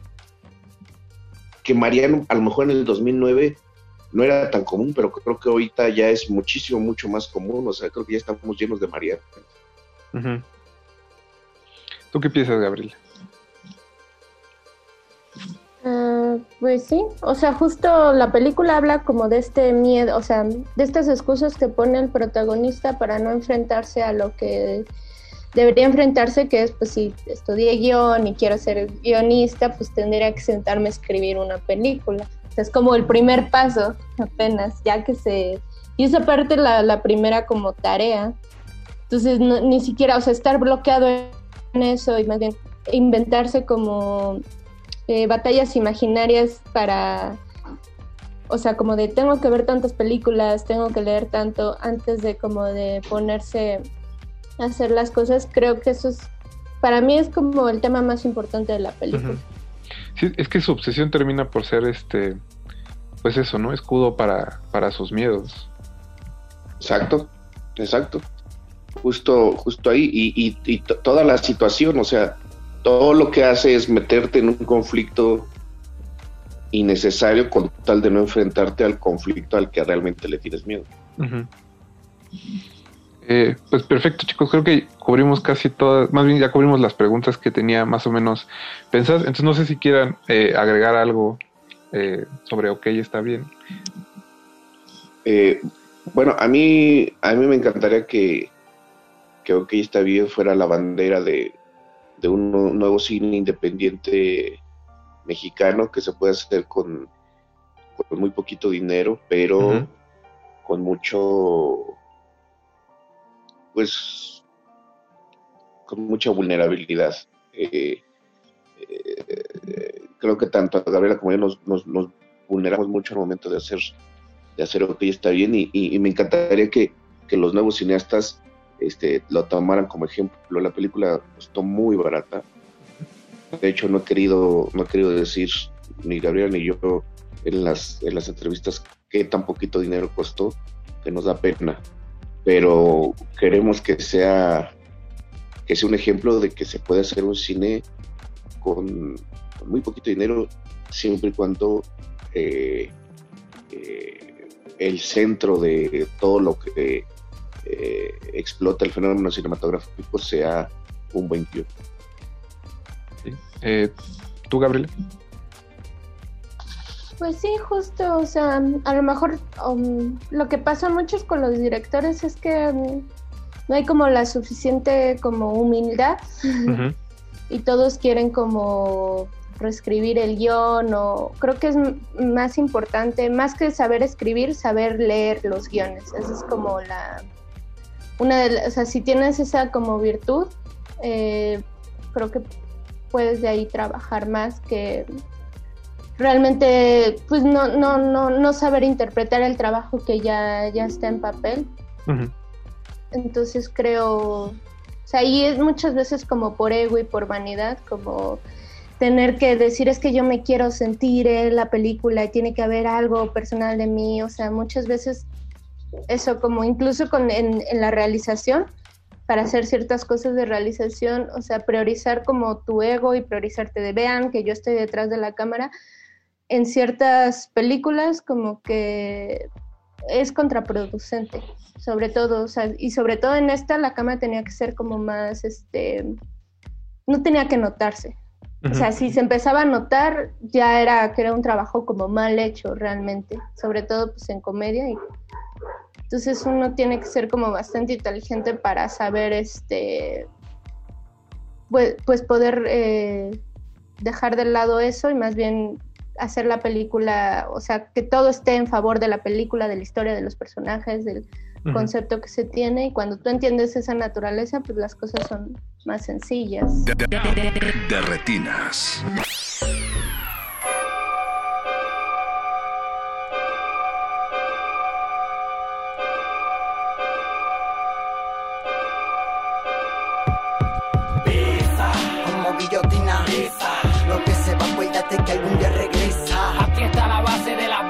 Voces que se expresan.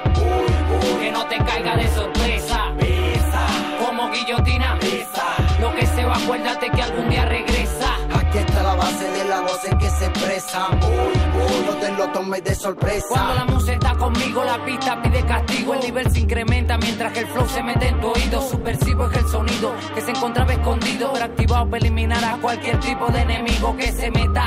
Con el verdadero rap que aquieta, ya que el lápiz es un vereta y el oxiso mi libreta. Los cómplices los convive, que la lucha siempre está. Ayudando a que la rima te explote como el Big Bang en tu cerebro.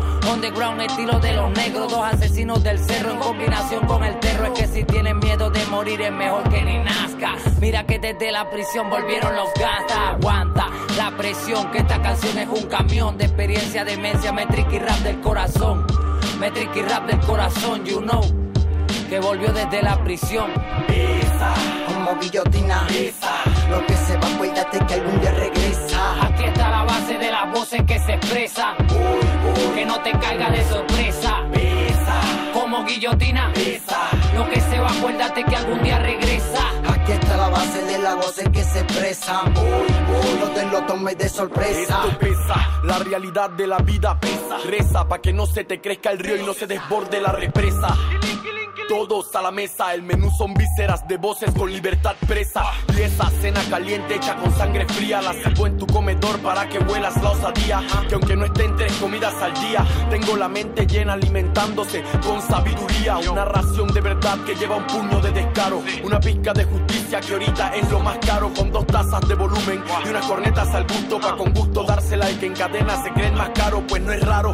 Yo y los míos luchando para estar bien. Tú postrado en tu escritorio contando fajos de 100. Por eso es que cuando a Lampa su trampa le sale bien, paga siempre el más huevón, pero el huevón lo paga quién? ¿Quién? Pisa, como guillotina. Pisa, lo que se va, acuérdate que algún día regresa. Aquí está la base de las voces que se expresan. Que no te caiga de sorpresa. Pisa, como guillotina. Pisa, lo que se va, acuérdate que algún día regresa. Aquí está la base de las voces que se expresan. Que no te caiga de sorpresa. ¿De qué te sirve que el instrumental esté sonando cruda? Si a la hora de meterle son pura caricatura, pura comiquita. Pero de los tiempos de ahorita, creyendo que van a jugar con mi mente maldita. Una por una no hay trampa. Si no muero, no hay derrota. Antes de escuchar mi voz, ya tienen moca en la boca. Enferma mentalidad, psicólogos de la maldad. Mientras mis frases van matándolos y muchos dicen ya, no lo hagan más. Basta, por favor, no continúe. Pero me están pidiendo a grito que lo descontinúe. Como no quiera que actúe si tengo base, pa' que evalúen la masacre. En este beat cuando lo desfigure a lo old school. Mira, llegué con el peine full. Una en la recámara y el cielo ya no es azul. El ambiente pesa, la noche cae de sorpresa. De la oscuridad escucha como el underground regresa. Niño, Pisa. muerte.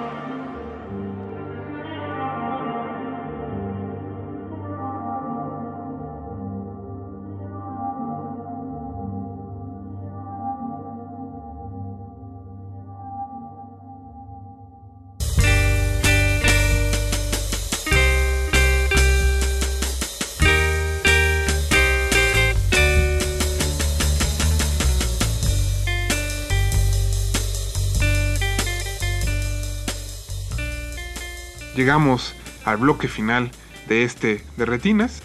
Mi nombre es Rafael Paz y les agradezco que nos hayan acompañado hoy en Derretinas. Nos escuchamos el próximo martes a las 9 de la noche. No apaguen sus bocinas porque todavía queda mucha resistencia modulada. Hasta la próxima. Antes de continuar tu camino, recuerda, no hay películas sin defectos. Si los buscas, te convertirás en crítico de cine. Derretinas.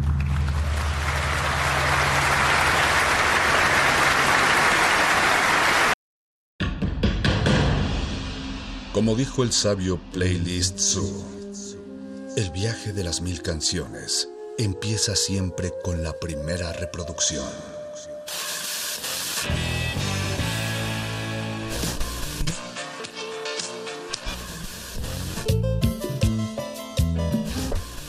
A continuación, un maestro te abrirá la puerta de su lista de reproducción.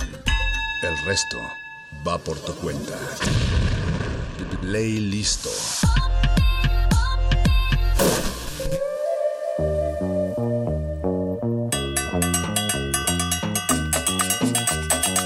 Buenas noches a todas y a todos. Mi nombre es Mónica Sorrosa. Estoy muy contenta de estar acompañada, entre comillas, porque estamos a través de la distancia y a través de la virtualidad, con una cantante de la urbe, pero también que se inspira muchísimo en los sones y los ritmos de distintas latitudes. No quiero hacer mucho preámbulo, quiero más bien darle la bienvenida a La Fania.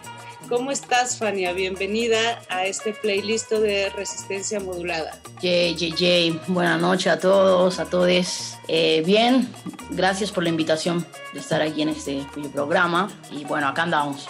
Cuéntanos, vienes regresando de Oaxaca, te fuiste a cotorrear, estuviste, pasaste un día de muertos por aquellas tierras míticas que tanto queremos. Sí, tuvimos la oportunidad de ir con la Zona Urbe, un proyecto en el que colaboro y soy directora. Eh, y bueno, es un proyecto de salsa, que, de salsa, cumbia, latín, hip hop, un poco de fusión. Y bueno, nos invitaron a tocar allá en la Sierra Mije Alta, en Tamazulapa, un lugar maravilloso. Nos tocó la banda, los cohetes, las ofrendas, la cosecha. Entonces estuvo muy delicioso. ¿Cómo se vive el Día de Muertos en, en Tamazulapa, en Oaxaca, Pues es, es muy lindo porque um, también le llaman la misma gente que es una fiesta de cosecha. Entonces, bueno, a dónde vas, eh, te reciben con, con elotes y chayotes, parte de las milpas de cada, cada casa, cada familia. Y bueno, pues como que un poco es la simulación, no sé, de ir a visitar las casas. A la casa que vayas, pues eres recibido como serían recibidos los difuntos. Y preparan pues este caldo mije, nos tocó, delicioso, tamalitos bien ricos. caldo mije, ¿qué lleva el caldo mije? El caldo mije, pues lo preparan normalmente con pollo. este, y bueno, con un tipo de, de mezcla de la hierba santa, algunos le ponen una hierba que le llaman hierba borracha y este y hunden tamales de frijol que se hacen como en rollitos. Entonces es, muy rico, sí. Oye, pues se ve que la pasaste muy mal, Fania. ya sabes, Oaxaca siempre trata mal a la gente.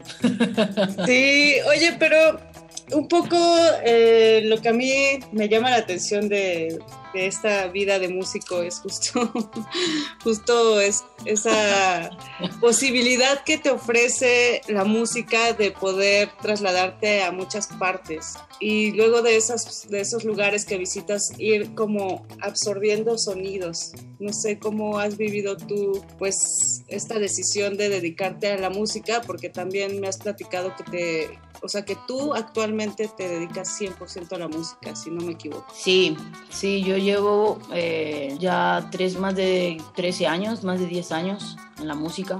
Eh, dedicándome de manera profesional, por así decirlo, pero en realidad desde profesional, desde, salir a la calle, aventártela y ruleteártela y y, apostarle a ello, ¿no? Y correr a las clases, pagarte tú tus propias cosas, como que invertir en ti y buscar y, buscar ese camino, ¿no? De manera autogestiva o de manera, ya sea los que tienen la oportunidad de academia, en fin, ¿no? Entonces, eh, para mí, pues sí, la música es totalmente movimiento.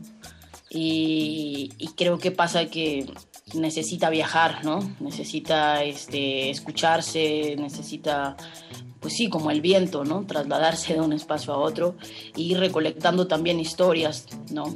Eh, y haciendo que también la música, pues, para mí ha sido un puente también, ¿no? Entre varias culturas, entre varias formas e incluso este, maneras de pensar, ¿no? Que a veces pueden ser contradictorias, pero cuando se encuentra en la música hay como se hace un puente en el que sí se puede transitar y, se dice, bueno, aquí sí hay un espacio de, tolerancia, de paz, ¿no? y de hecho ha pasado de manera política en muchos este, sucesos históricos, ¿no? De varios músicos, artistas que han hecho eso, ¿no?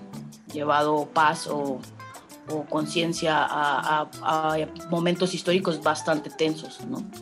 Claro, la música tiene un poder eh, político muy importante, ¿no? Una fuerza para movilizar a la gente, como hay un libro bien bonito que de Jacques, Jacques Attali que se llama Economía Política del Ruido, en donde justo habla de eso, ¿no? De cómo la música puede movilizar un montón de conciencias, un montón de almas eh, y esto que comentas también acerca de los viajes y del mestizaje, de la fusión, de este collage, creo que se vive muy bien en, en los conciertos que tú das. Ya lo iremos escuchando poco a poco. Pero antes de eso, eh, pues estábamos hablando de las influencias que has tenido, ¿no? En estos puentes comunicantes que mencionas. ¿Qué te parece si lanzamos a las dos primeras canciones que son parte de este playlist que nos preparaste? Me gustaría que tú las presentaras, Fania. Bueno, Caetano, eh, Caetano es uno de los músicos, artistas que más ha representado en mi vida personal y como en mi carrera. Soy muy admiradora y de hecho fui muy admiradora de él desde que yo era una niña. Es el único disco que tengo en acetato que escuchaba mi papá. Entonces, pues ahí fue, me lo, me lo dio y ya yo lo guardé y lo seguí escuchando hasta la fecha. Y este disco, sobre todo este álbum que se llama Tranza, es para mí uno de los mejores álbumes de Caetano Veloso y pues para mí de la música es todo un referente. Caetano es un artista que mezcla también mucho, que le apostó también mucho a la música tradicional, pero también combinada con el rock y la psicodelia en aquellos tiempos de los 70. Eh, esta canción se llama Triste Bahía y Daime, ahora de las eh, últimas cosas que estoy escuchando, para mí una voz increíble y de hecho considerada para la, industria como una de las este, cantantes jóvenes más... Eh, pues con más tintes en su voz, ¿no? Como jazzista y como rumbera, también algo muy importante de Daime que fusiona la rumba y la música tradicional, ¿no? De, los palos de la rumba eh, cubana con jazz y soul. Entonces, bueno, también una delicia escuchar a Daime Arozona. Venga, pues esto es playlist de resistencia modulada. Estamos con La Fania, quien está compartiéndonos parte de su repertorio biográfico musical. Así es que no se despeguen. Recuerden que tenemos redes sociales. Estamos en Facebook como Resistencia Modulada y en Twitter como arroba R Modulada. Regresamos. Resistencia Modulada. Oh, quando é semelhante.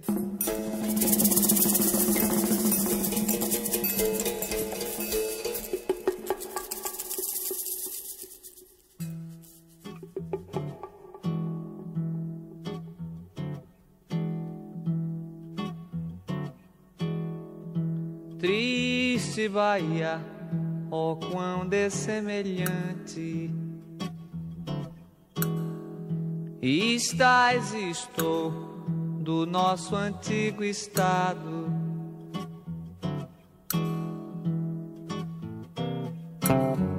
Pobre te vejo a ti, tu a me empenhado.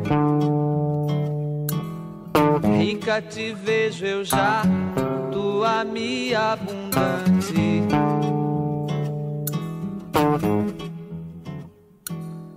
Triste Bahia, ó oh, quão dessemelhante.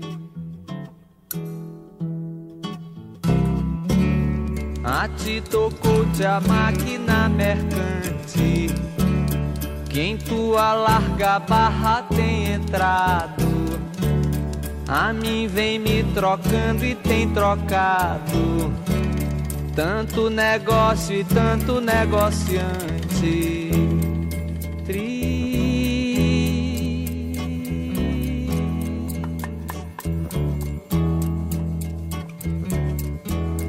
Ó oh, quão dessemelhante, triste.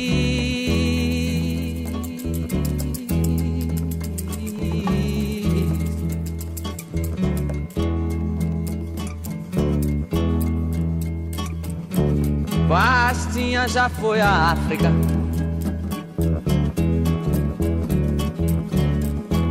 Bastinha já foi à África. Pra mostrar capoeira do Brasil.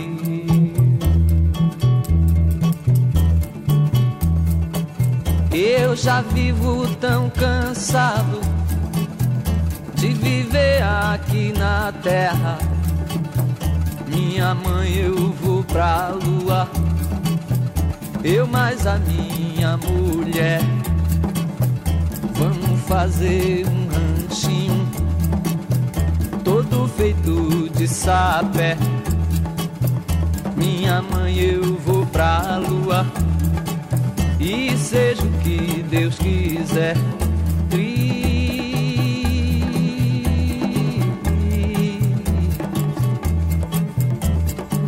Ó quando é semelhante tri e galo canto galo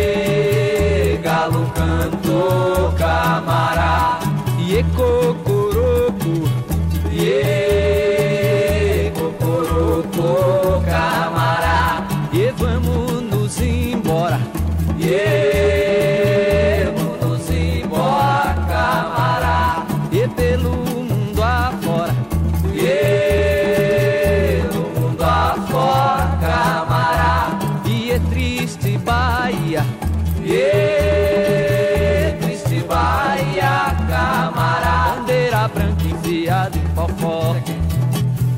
Bandeira branca enfiada em pau forte. Bandeira branca enfiada em pau forte. Bandeira branca enfiada em pau forte.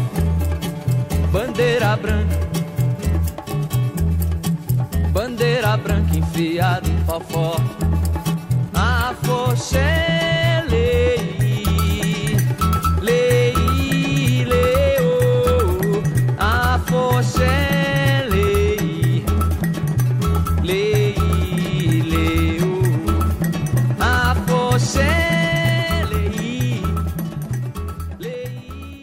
Resistencia modulada.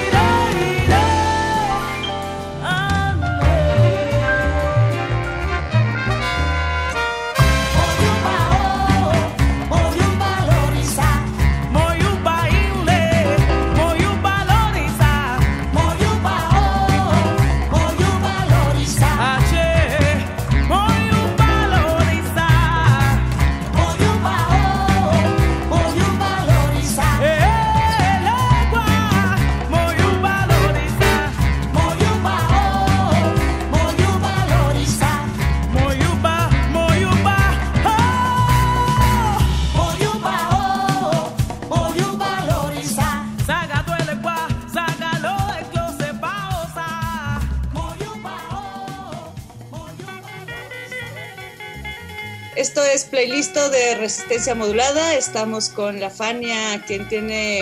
Tienes varios proyectos, Fania. Tienes eh, Zona Urbe, tienes Las Corronchas, pero también tienes eh, proyectos en los que has participado de diversos géneros musicales, diversas latitudes. Hace un ratito nos platicabas que llevas ya más de 10 años, ¿no? En este camino que es la música que te la has rifado, que has transitado las venas de esta ciudad tan caótica pero también tan hermosa, ¿no? De repente es, es bonito viajar, pero también es bonito regresar a casa. Sí, siempre se extraña el uno o el otro lado. Cuando viajas extrañas casa y cuando estás en casa extrañas viajar. Hay que encontrar como esa dosis perfecta, ¿no? que de repente es muy complicado por la dinámica, la dinámica social que hay en las ciudades, en el trabajo, en la vida misma. Pues toca nada más que agradecer el momento y el... Y pues platícanos un poco de eh, ahora estos proyectos en los que has estado. Tu carrera tiene mucha relación con la lengua, con la palabra. Eso inmediatamente se liga con el hip hop, ¿no? Pero también con el, slam poetry, pero también con el son, también con eh, la improvisación incluso. Cuéntanos cómo fue tu camino de aprendizaje hacia pues estas formas de comunicación a través de la palabra. Porque no es nada, o sea, improvisar no es nada sencillo. Comencemos por eso, Juan.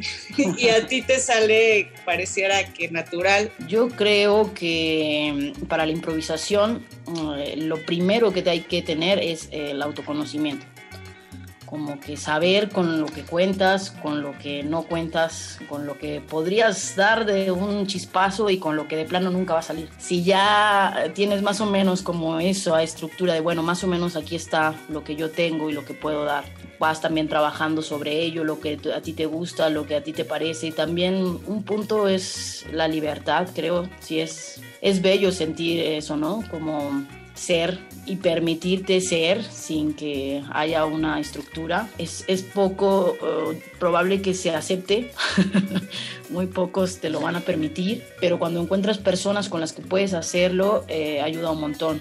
Y pues eso ayuda, me ha ayudado un montón a crear también, eh, a permitirme sentir amada y creo que ahí es donde nace un montón desde el amor la potencia creadora, ¿no?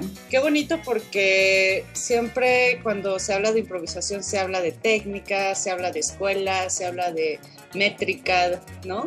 Pero aceptarse a una misma es es vital por esto que, nos estás platicando, ¿no? Y suena sencillo, pero pues no es nada fácil, es todo un camino por recorrer, ¿no? Creo que es el camino más difícil. Alguna vez yo, bueno, cuando tendríamos ahí discusiones con, cuando era uno adolescente, ya sabes, ¿no? Que, los papás te dicen, ¿qué música, no? Olvídalo, ¿no?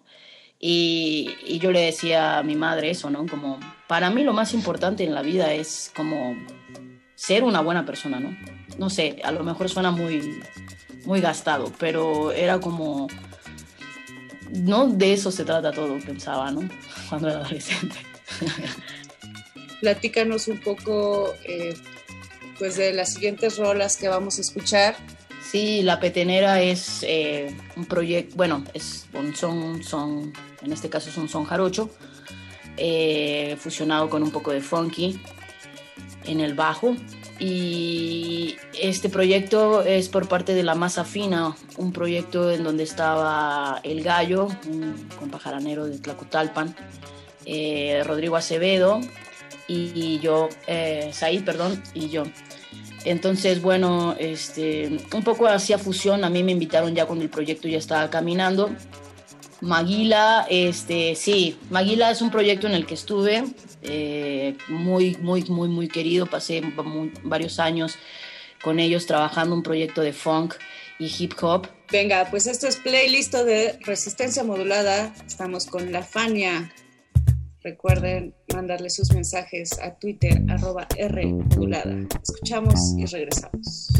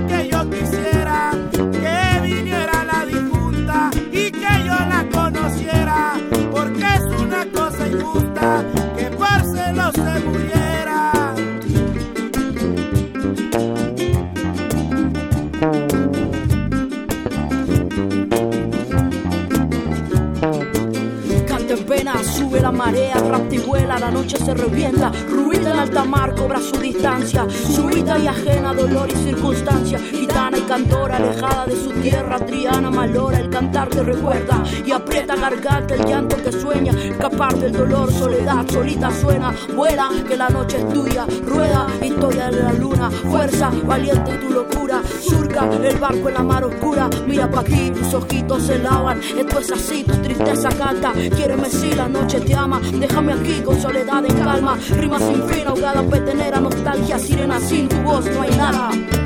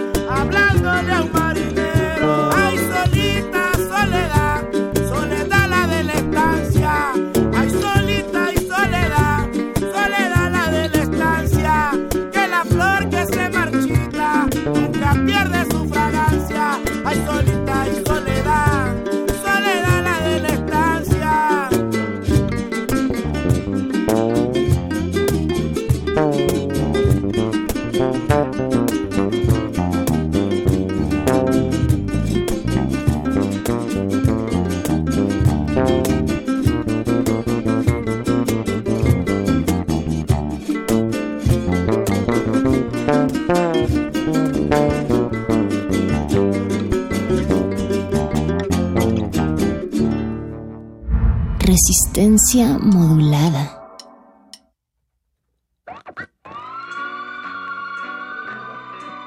Ahí les va la verdadera historia, la real, la neta del rey Sidas.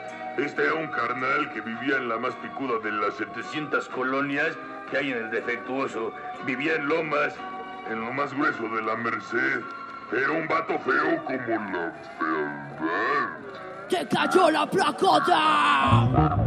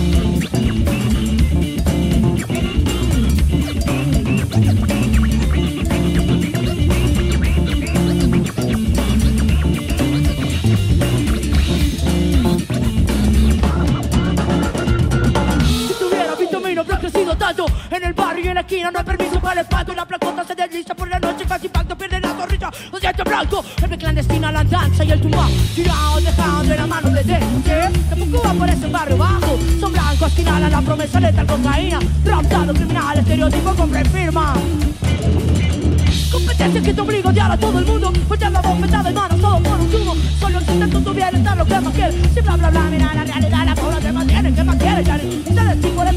A lo que ves en la tele. No es lo que eres, es lo que hace la mente. Wey, Chaca, rata, blanca ¿Cómo te llama la banda? Ey, tú, macho, macho, gacho hago, ey, tú Chaca, rata, blanca ¿Cómo te llama la banda? Ey, tú, gacho, gacho, gacho Vives quemado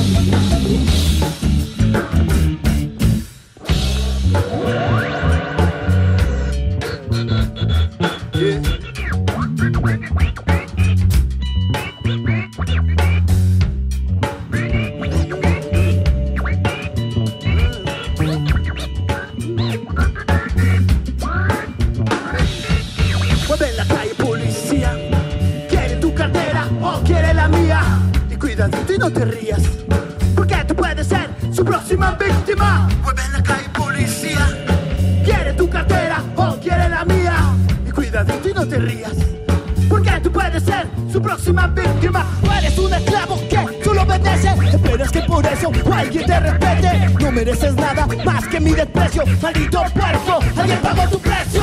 Ahora la asumo, espero tú lo hagas cuando se convierta en fuego toda esta rabia. Agárrate cuando descanses de tu placa. Vendrá a tocar tu puerta en cabromada la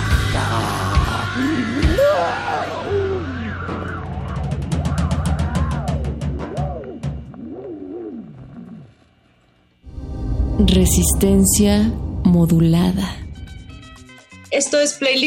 de resistencia modulada. Estamos grabando en una calurosa tarde, pero esto se, ta- se está transmitiendo eh, seguramente en una fría noche. Qué raro es el invierno, pero también qué raro es el cambio climático, ¿no?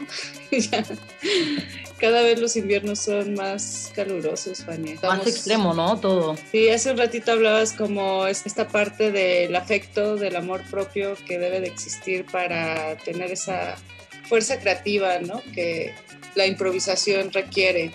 Y creo que eso también se nota muchísimo en las presentaciones en vivo, Fania. Sí, me encanta estar rodeada de, de la banda, la verdad. De hecho, este, mucho tiempo disfrutaba más el, el unplug, el- la, in- la intimidad, ¿no? El poder pues, sacar la guitarra, sacar la jarana. Bueno, yo, yo no toco la guitarra, la jarana. Eh, de hecho, estoy ahorita mucho en, este, en esta idea del amor, de- de- del erotismo también, de la potencia creadora.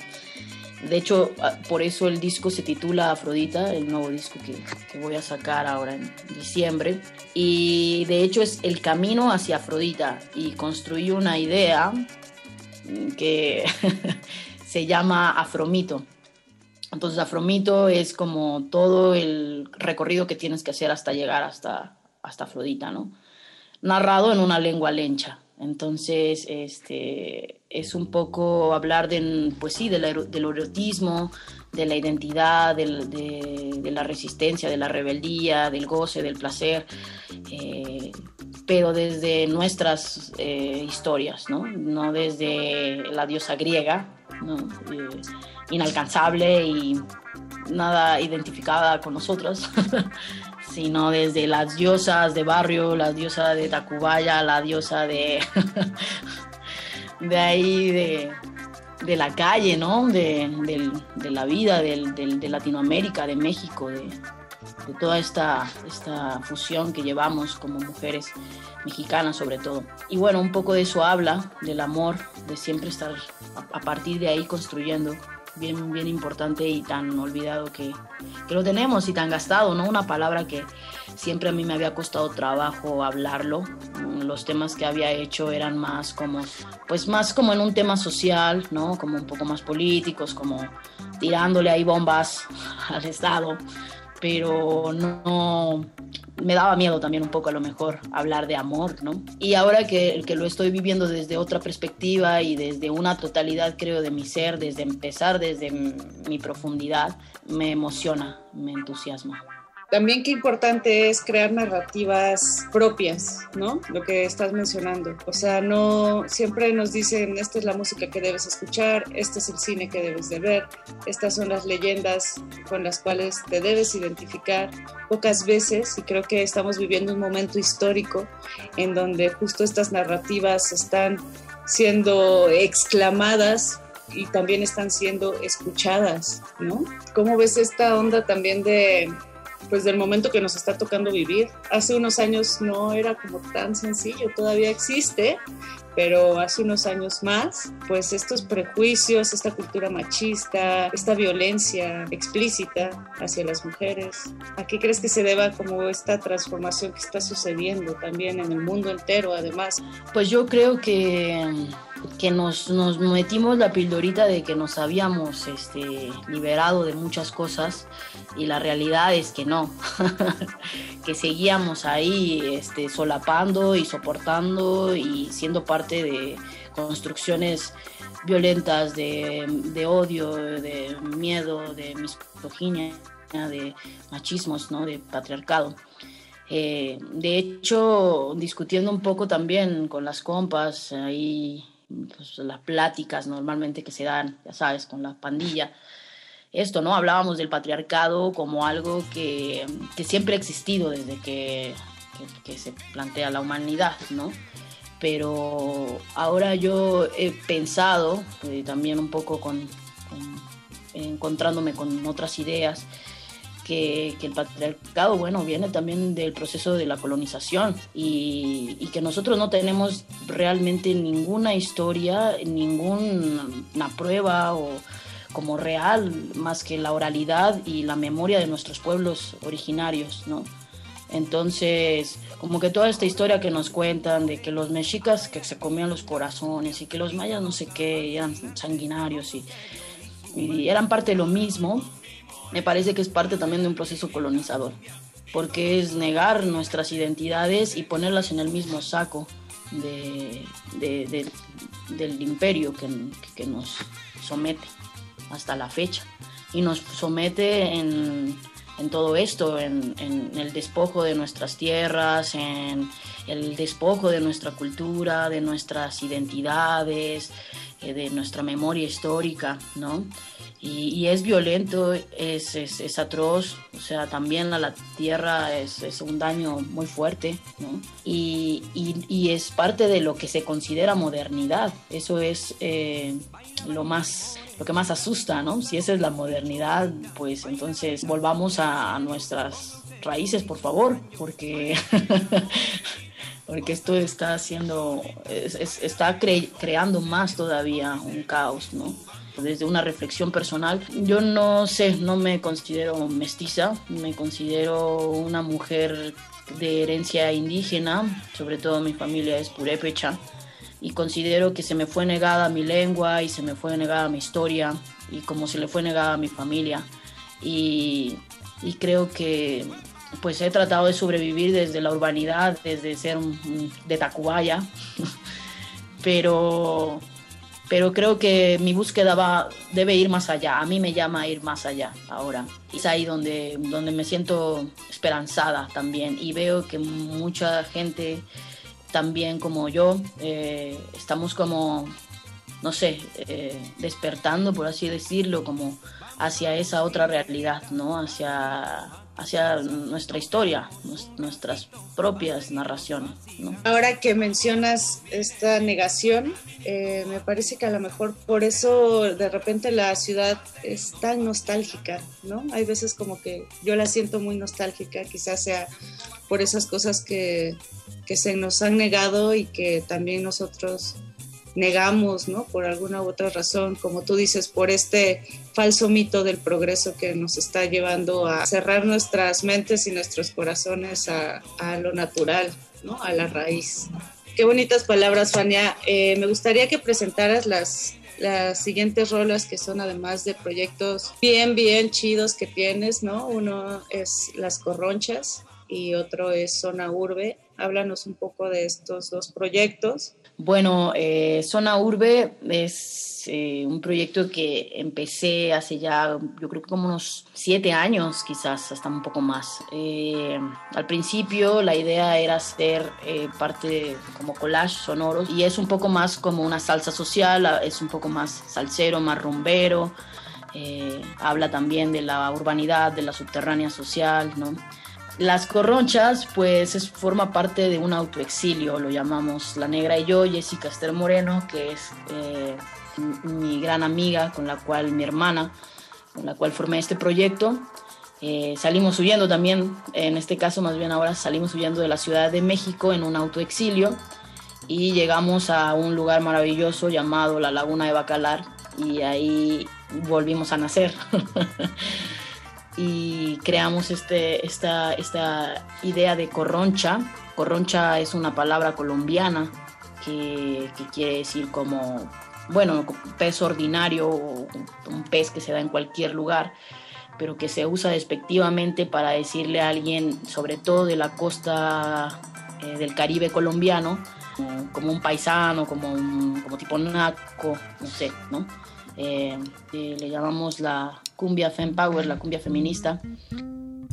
Pues a escuchar, Fania, a dejarse ir y a bailar también. A gozar.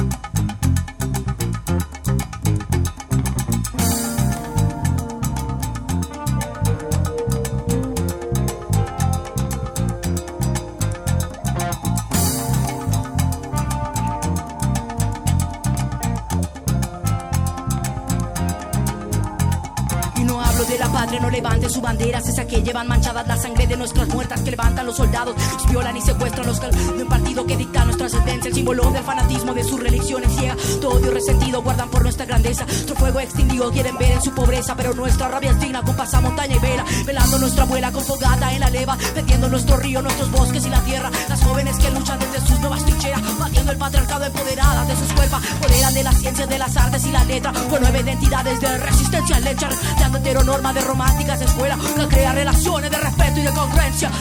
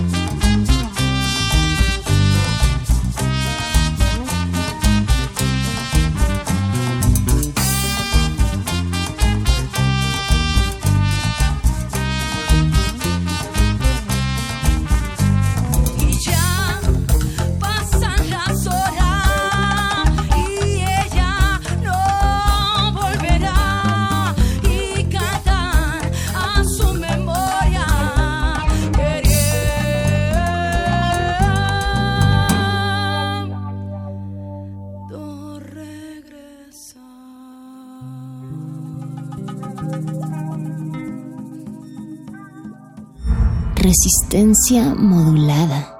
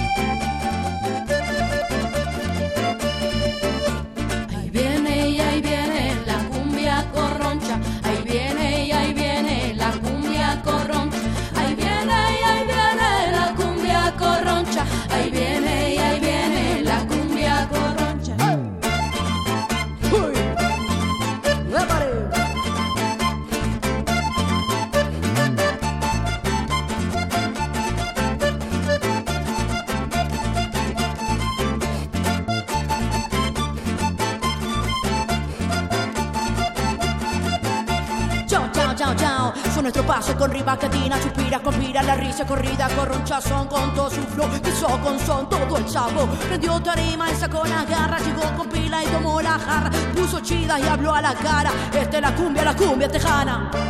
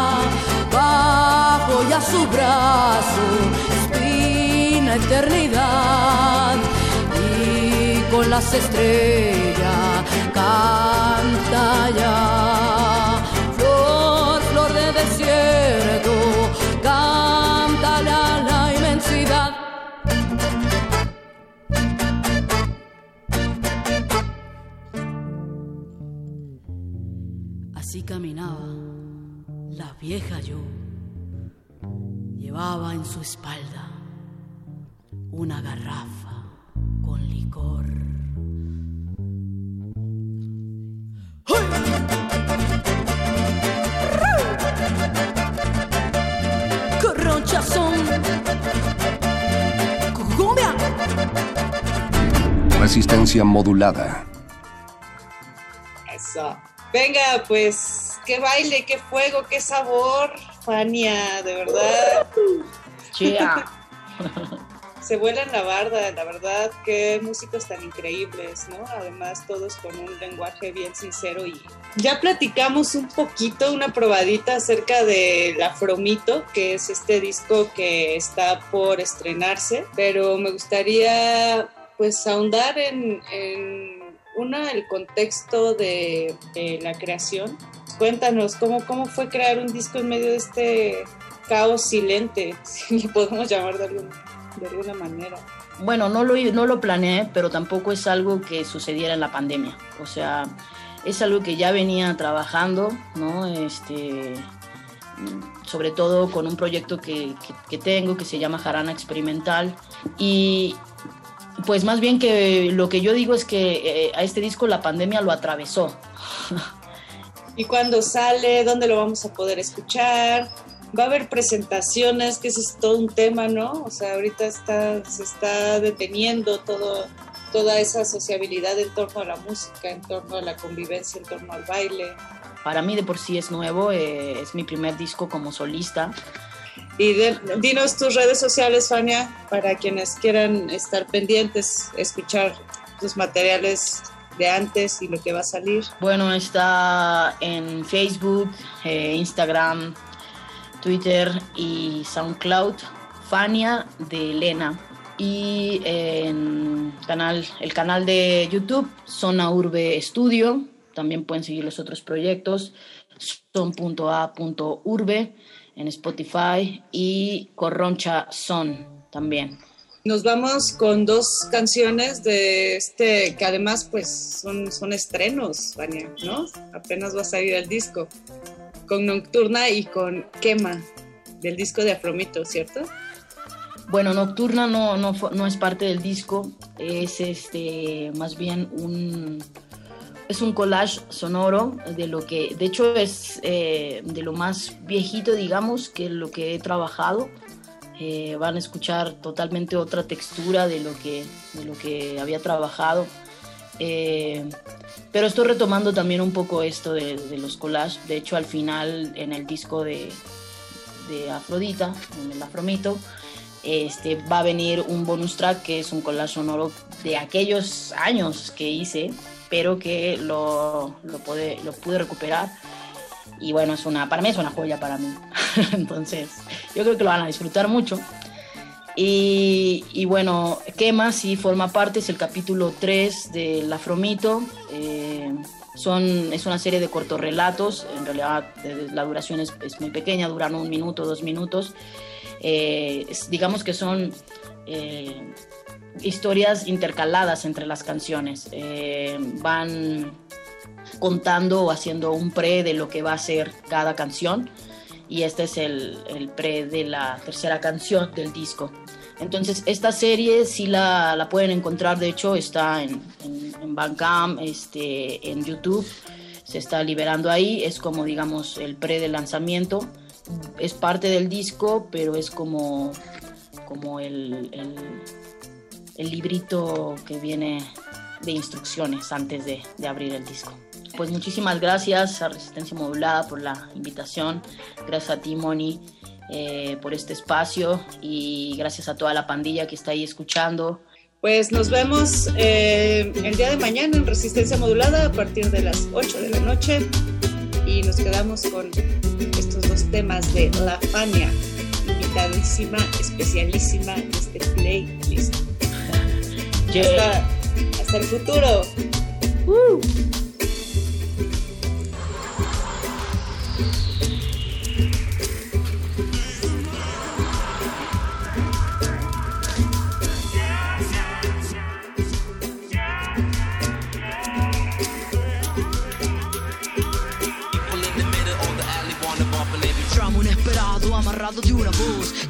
Calles van marcando destino tan precoz que vaya pasando el sonido cual reloj. No existen los lazos, el mundo se acabó. ¿Quién más en este juego eterno? La verdad, pisado pavimento. Escaparás del fuego del momento. Escaparás de desfila tras fila riendo.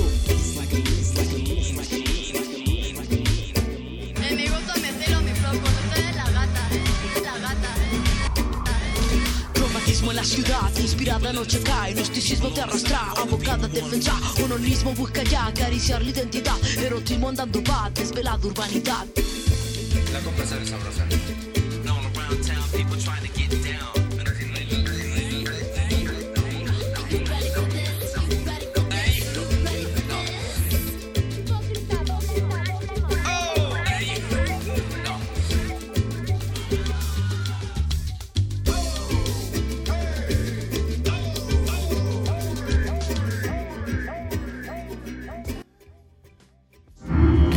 Resistencia modulada.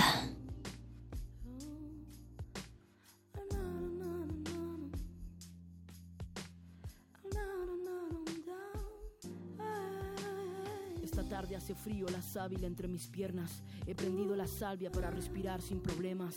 He encontrado un camino que me asustaba y daba la vuelta. Lo he recorrido y mirado y he encontrado una noche completa. Me he sentado a tu lado entre las hojas muertas.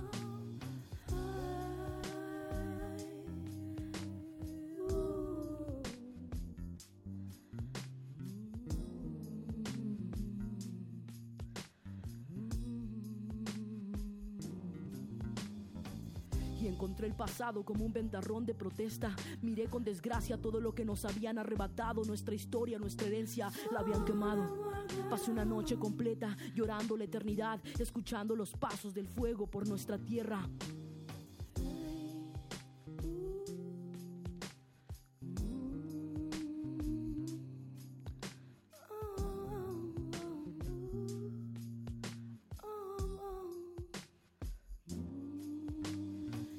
Frío se recargó en mi espalda, montó por mis ojos y se enredó en mis nalgas. Tomó toda mi lengua y mis manos ásperas. Y en la punta de mi garganta gritó por todo lo que no estaba, lo habían quemado. Los invasores, los traidores, los desheredados.